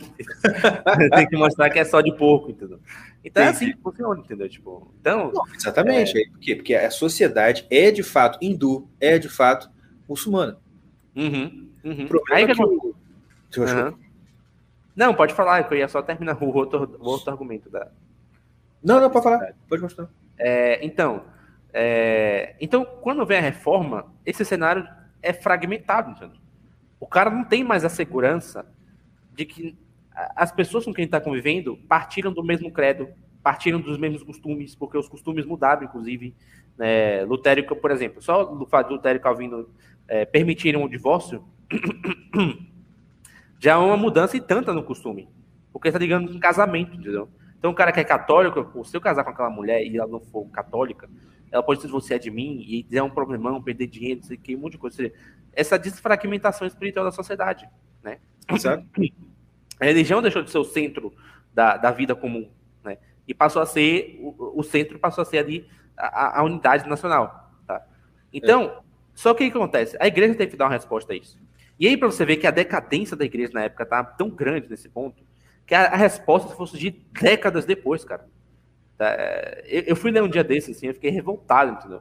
Com a reforma de Henrique, Henrique VIII, porque no norte da Inglaterra, um pessoal fez um movimento chamado Movimento da Graça, que era um, era para poder é, se era para poder convocar o rei, né, que estava né, rompendo com a igreja, para que ele voltasse à unidade com a igreja e condenasse, inclusive, o Crowley, que era o, o nobre dele que estava sendo ponta de lança para perseguir a igreja, tá? Perseguir, é, foi ele que mandou matar Thomas More, por exemplo. Então, houve todo esse movimento no norte e não teve bispo, não teve ninguém da hierarquia para ajudar, para estar lá no meio defender o pessoal. Foi só os leigos, assim, leigos assim, tipo, camponeses, alguns cavaleiros, alguns nobres, etc. O rei viu que a situação estava favorável para ele, conseguiu Tipo, ele, ele mandou matar o nobre que estava sendo satisfeito, tá? que eles estavam satisfeitos com ele, tá? E simplesmente conseguiu desarticular o movimento, em certo sentido. Que era, poderia ser uma contra-reforma na Inglaterra, impedisse o cisma? Então, tipo, o pessoal que estava na época ali à frente, poucos, não, não era, não tinha essa resposta muito, muito, muito clara para essas coisas. Santo nunca deixou de ter. Na época você teve Santa Rita de Cássia, etc. Depois teve Santa Teresa d'Ávila, né, São João da Cruz, São João d'Ávila. Mas as pessoas que estavam instituídas não era mais aquele bispo medieval, consciente dos seus deveres, etc, né? Tudo mais. Então, é, tava com esse problema. A igreja, como que acontece? Ela viu o seguinte, olha, aquilo que nós tínhamos na nossa mão, que era a sociedade, fragmentou. A gente não tem mais na nossa mão. Tá? O único ponto seguro é o quê? É a própria igreja. Então, o que, que ela fez? O que, que o Conselho de Trento faz? Ela meio que, ele meio que cria estruturas, instituições, para que a própria igreja vire um território interno. Tá? Ou seja, é aí que você vai começar a ter, por exemplo, a noção do pároco. Ah, tem, tem, tem uma paróquia, toda paróquia tem um pároco, aquele cara, tipo o pároco de aldeia do Jorge Bernardes. Né? É. O cara que é bem formado, fala latim, entende de filosofia, pá, o seminário, todas essas coisas foram criadas é para criar esse ambiente de segurança que os católicos perderam na sociedade. Tá? Na modernidade, hoje, nem mesmo dentro da igreja você tem esse ambiente seguro mais. Você não é. tem ambiente seguro dentro, na sociedade, você não tem mais na igreja, entendeu? Tá? Ou seja, é, você não tem mais esse modelo de você estar tá ali num território bem. Poucas pessoas têm acesso a isso. Poucas pessoas, assim. Como você falou, tem. Eu sei que aqui em Goiânia, onde é, geralmente eu costumo ir no domingo, na minha estudantina, também é um território que as pessoas assim se conhecem, família com família, etc. Mas, cara, é assim, 1%, entendeu? Uhum. Então, as pessoas se prendem também a esse ideal que o Conselho de Trento trouxe, só que elas não percebem que o, o Conselho de Trento trouxe esse ideal para uma situação circunstancial da época, entendeu? Ou seja, aquela visão, não, porque você tem que estar só se agarrado ao pároco ali, etc, etc, etc. Né? Tem, um, tem, uma, tem uma teoria de um santo aí, a gente fala até de forma mais profunda agora, é, de filosofia da história, teologia da história. Né? Eu vi essa teoria assim, de forma bem breve do Google. Só que assim, sempre que eu estudo com as pessoas com Google, até com Lab, etc., eu vou nas fontes, vou procurar fontes, procurar pessoas que falem sobre isso, entender melhor, etc. e tal, né? Até para me ajudar nos meus estudos, né? E aí ele falou, ele não, não citou o santo, eu fiquei procurando, procurando, procurando. Eu falei, olha, eu acho que eu vou achar esse negócio aí com algum livro do Ben 16. E aí fui procurar, e do nada apareceu para mim esse livro aqui que eu comprei, chamado Teologia da História de São Boaventura. São Boaventura, ele tem esse livro aqui, cara, é um livro assim, é, é tipo, é o Ratzinger comentando um doutor da igreja. Isso é uma loucura aqui, entendeu? uhum. Então, tipo, é, esse livro aqui, ele, ele se pauta no, numa polêmica que existiu com São Boaventura, tá? Que é o seguinte, é, o próprio São Francisco, quando ele funda a ordem franciscana, ele se enxerga como uma espécie de apóstolo do fim dos tempos. Ele se enxerga como um, um sujeito que está ali para anunciar um modelo apocalíptico? Ou seja, um modelo de vida a ser seguido nos momentos de crise, ou seja, os momentos de crise da igreja sempre fomentam essas, esse tipo de reflexões. Né? Uhum. Então, é, o próprio São Francisco enxergava dessa forma e ele orienta os franciscanos, quando ele morre, para não mudarem a regra dele, tá? para seguirem a regra da forma estrita, certo? E isso começa a causar um problemão, porque o pessoal começa a se achar de fato, porque logo quando São Francisco morre, começa a ter tudo que eu falei aqui, do cisma do Ocidente, do avião, Avignon, pá, o Papa, a decadência da igreja, para então começa de um monte de doido, entendeu? de maluco, entendeu? Que começa a seguir a regra de São Francisco, tá? E é, para poder con é, pregar contra os vícios do clero, que seriam os vícios na época voltados à corrupção, dinheiro, etc. Tal, eles começam a se considerar como arautos do final dos tempos, certo? Sim. E atacar a igreja? Atacar a igreja. Cara, foram décadas da, da ordem franciscana com problemas com o Papa. E quem, quem resolveu esse problema foi São Boaventura. E ele fez o quê? Exatamente o que São Francisco disse para não fazer. Ele mudou a regra. Então, e aí ele faz uma tese em cima por que é que Boaventura mudou em cima desse problema. E aí ele descobre o seguinte, olha, Boaventura ele fez uma, uma obra chamada Conferência sobre o Hexameron. O que, que é o hexameron? O hexameron é um estilo literário. Todo santo tem isso aí. Pelo menos todos os santos patrísticos, né, a maioria deles, tirando a escolástica, não, que a escolástica não teve isso. Né, a escolástica tem uma outra visão da história, né, do, dos tempos, e o Ratzinger vai tratar, eu não peguei esse tema ainda aqui do, do livro, mas todos os santos patrícios ele tem um hexameron. Então você tem um hexameron de Santo Ambrósio, você tem, no caso de Santo Agostinho, não, é, não se chama hexameron, mas é cidade de Deus, tá? Geralmente eles refletem sobre os seis dias da criação. Eles vê, acabam enxergando nos seis dias da criação como modelos de sucessão das eras que a, que a igreja vai enfrentar, tá? Uhum. Então, eles vão descrevendo isso. E Boaventura ele pegou, porque estava vendo esse problema de cunho escatológico, certo? E aí ele pegou esse, esse, é, essas obras, entendeu? E criou uma chamada Conferência sobre o Hexameron. Né? Dentro dessas obras, ele vai criar toda uma teologia da história, uma forma de se enxergar a história da igreja, como sucessão dos tempos, tá? Que vai pautar esses sete dias, mas ele vai descobrir o seguinte: olha, o Apocalipse ele é um livro estritamente simbólico.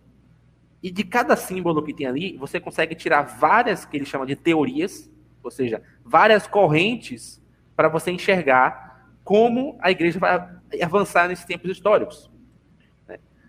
Só que, além disso, tá, o Apocalipse é como se fosse uma chave, tá? mas ele não é o material que vai ser trabalhado para entender esse, esse ponto escatológico. O material a ser trabalhado vai ser o quê? A revelação. E o que é a revelação? O Antigo e o Novo Testamento. Ou seja, Santo Agostinho, ele tinha inserido o quê? Ele tinha inserido só o novo, tá? Ele tinha inserido só essa questão do apocalipse e ele trata ali os sete dias, né? A gente fala das sete eras, são umas sete eras, porque você tem ali sete igrejas, tá? São Boaventura fala não somente isso, por quê? Porque Deus fez promessa ao povo, promessas ao povo judeu e as promessas de Deus são irrevogáveis.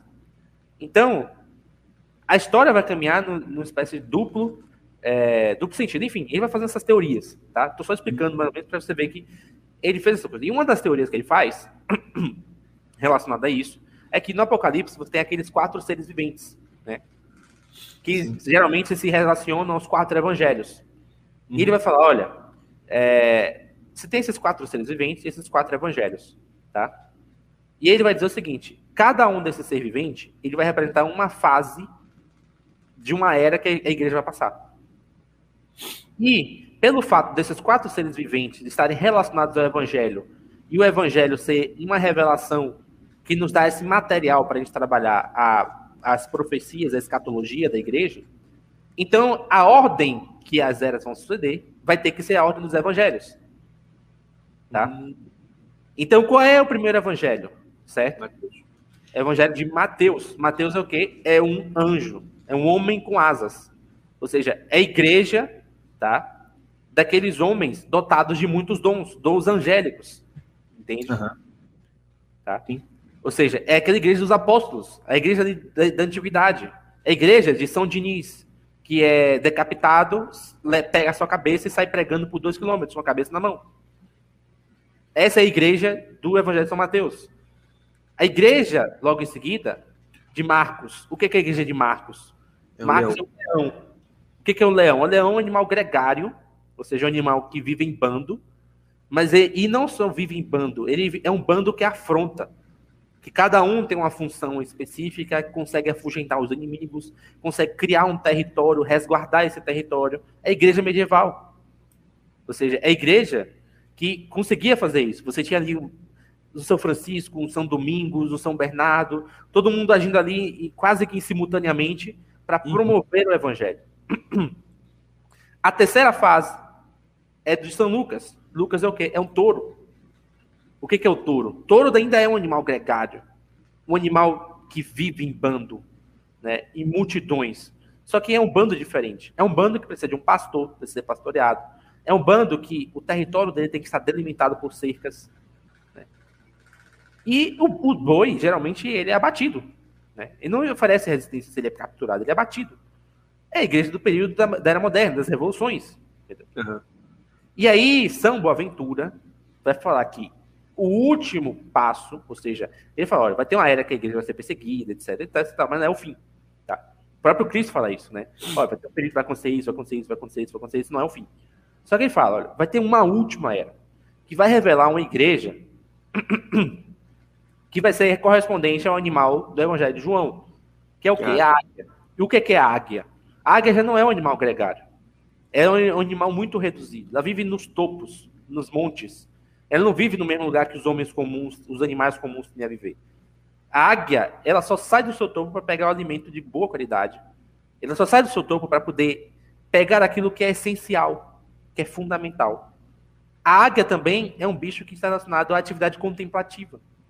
Porque ele é, é símbolo da sabedoria e ela, porque ela é o único animal que consegue olhar diretamente para o sol.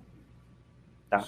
Sim. Então ele fala, olha, no final dos tempos, ou seja, quando os tempos se aproximarem, a igreja vai ter que ser semelhante a essa águia, tá? É esse modelo contemplativo, tá?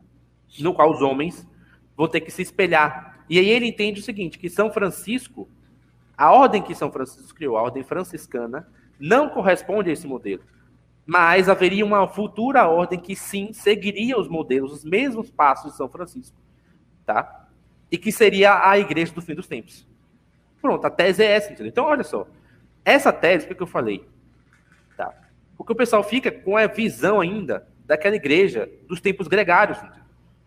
Por isso que as pessoas não fazem é, isso que eu falei, isso que a gente falou aqui antes. Ah, não, vamos enfrentar, vamos, sei lá, vamos sei lá, fazer as denúncias, entendeu? Vamos, não vamos frequentar esse lugar. As pessoas ficam presas nesse ideal que foi um tempo que a igreja vivenciou e que, olha só, na minha opinião, não é mais um tempo, desde, sei lá, 2020, por conta da pandemia, não é algo mais que vai ser possível ser vivenciado.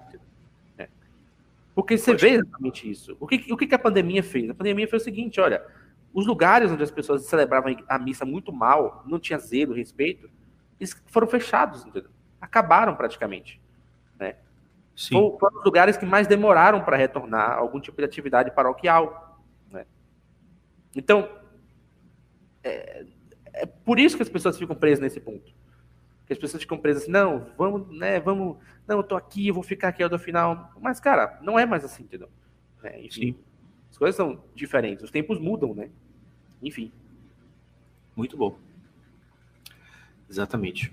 Tem uma pergunta aqui que eu queria passar para você, do Joacamal. Acho que né, já, já passou bastante o assunto, mas não sei se você vai conseguir responder que pergunta qual a continuação da resolução entre Pedro e Bernardo. Cara, é. Assim. É... Hoje em dia, acho que quase ninguém falou sobre isso. Tá? Eu tendo a acreditar que o Papa Bento XVI tem uma, uma visão semelhante à, que eu, que eu percebi. Tá? Na verdade, é o que eu percebo também nos escritos dele, no que eu já li da, da vida dele. Né? Todo esse resgate que ele tem, por exemplo, da, da, de outras correntes teológicas da igreja. Por exemplo, São Boaventura é franciscano. Né? O que aconteceu foi é o seguinte: a igreja adotou uma linha própria da escolástica, em certo sentido, por conta de São Tomás de Aquino.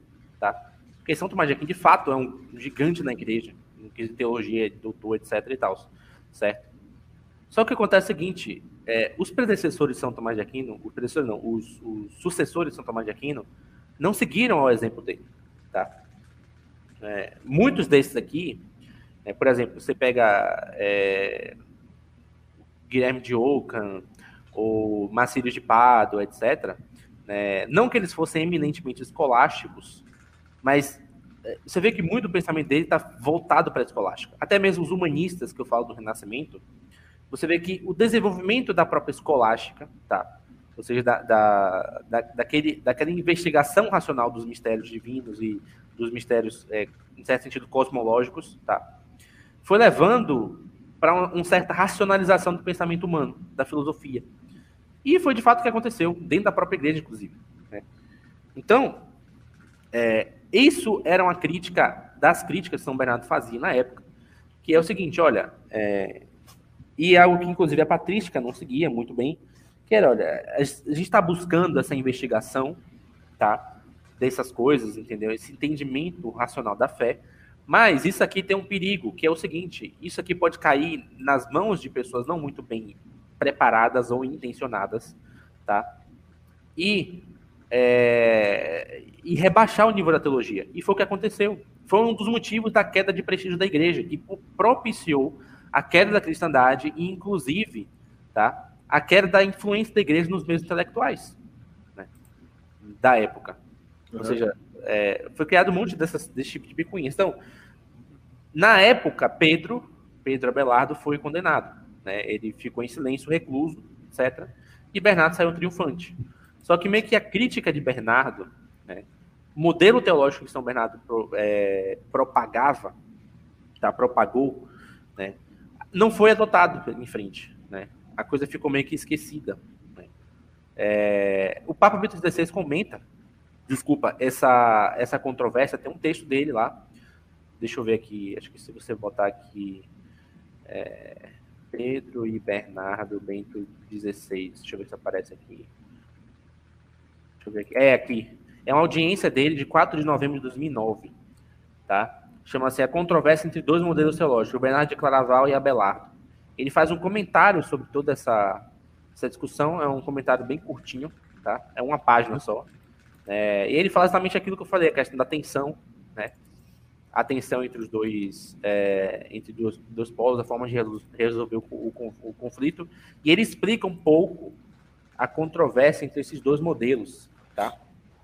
Eu vou só pegar aqui, deixa eu só fechar a câmera aqui, que eu vou pegar o, o, o livro aqui para vocês verem.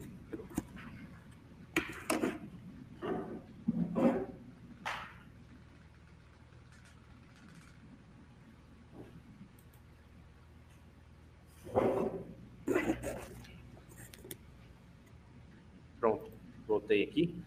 Se você pegar esse livro aqui, é muito bom. Ele dá é realizações chama-se As Heresias de Pedro Abelardo. Tá? Uhum. É do próprio São Bernardo. Aqui, eu não sei bem se vai ter discussão, ainda não, só fiz uma leitura dinâmica em cima dele. Essa edição é muito boa porque ela tem aqui, ela é bilíngue. Um lado português outro lado latim. É, mas é, eu, eu, só fiz uma leitura dinâmica nele, tá? Para ver mais ou menos como a discussão se desenrola. Mas eu não cheguei a averiguar mais a fundo se ele parte somente de uma discussão entre o próprio São Bernardo e o Pedro Abelardo, ou se, é só, ou se são só, são só as, as correspondências dele com o Papa, né, da época. É, mas se você quiser entender bem esse conflito, está aqui, né, as heresias de Pedro Abelardo. O que me despertou isso aí foi duas coisas. Uma crítica que o próprio Google fez nesse ponto aí. Ele, numa das aulas dele, ele fala sobre esse tema, tá? É, mas também é, a própria biografia São Bernardo porque me parece que ainda, ainda assim os cistercienses, né, os, os trapistas, os que são herdeiros da espiritualidade de São Bernardo, é, discordam desse ponto, da teologia como, como a teologia como um mero estudo racional. Na época de São Bernardo, o que ele estava desenvolvendo era, olha, a melhor maneira de se desenvolver a teologia é justamente com uma experiência bem firmada. Não dá para todo mundo desenvolver teologia, não dá para transformar a teologia numa ciência a ser estudada dentro de uma universidade era em um certo ponto era o que estava fazendo. Inclusive o próprio Bernardo vivia isso. Porque quando ele escreve o sermão dele dos cânticos, é, sobre os cânticos, dos cânticos dos cânticos, ele fala: Eu não estou escrevendo isso aqui para que alguém entenda melhor sobre esse livro. Eu quero escrever para que as minhas palavras caiam no seu coração e você mude de vida. Sim. Essa é a frase que, por exemplo, o biógrafo dele, que tá, foi a biografia editada pela minha biblioteca católica, um dos biógrafos dele fala, né, traz lá esse, esse trecho específico, está no, no próprio livro. Né? Então, o próprio biógrafo ele chega a dar sua opinião entre essa controvérsia, ele fala, é, né, tal, não sei o quê, mas ele faz bem, bem breve. Então, provavelmente está mais ou menos aqui. Então, foi mais ou menos esse o conflito que teve na época e, o que aconteceu. Né? Materialmente, o Pedro foi condenado, mas é, no, no, no conjunto da história, a igreja adotou o modelo escolástico em si, tá? É. E, ao meu ver, olhando hoje, certo? É, aconteceu exatamente o que o Bernardo falou que ia acontecer.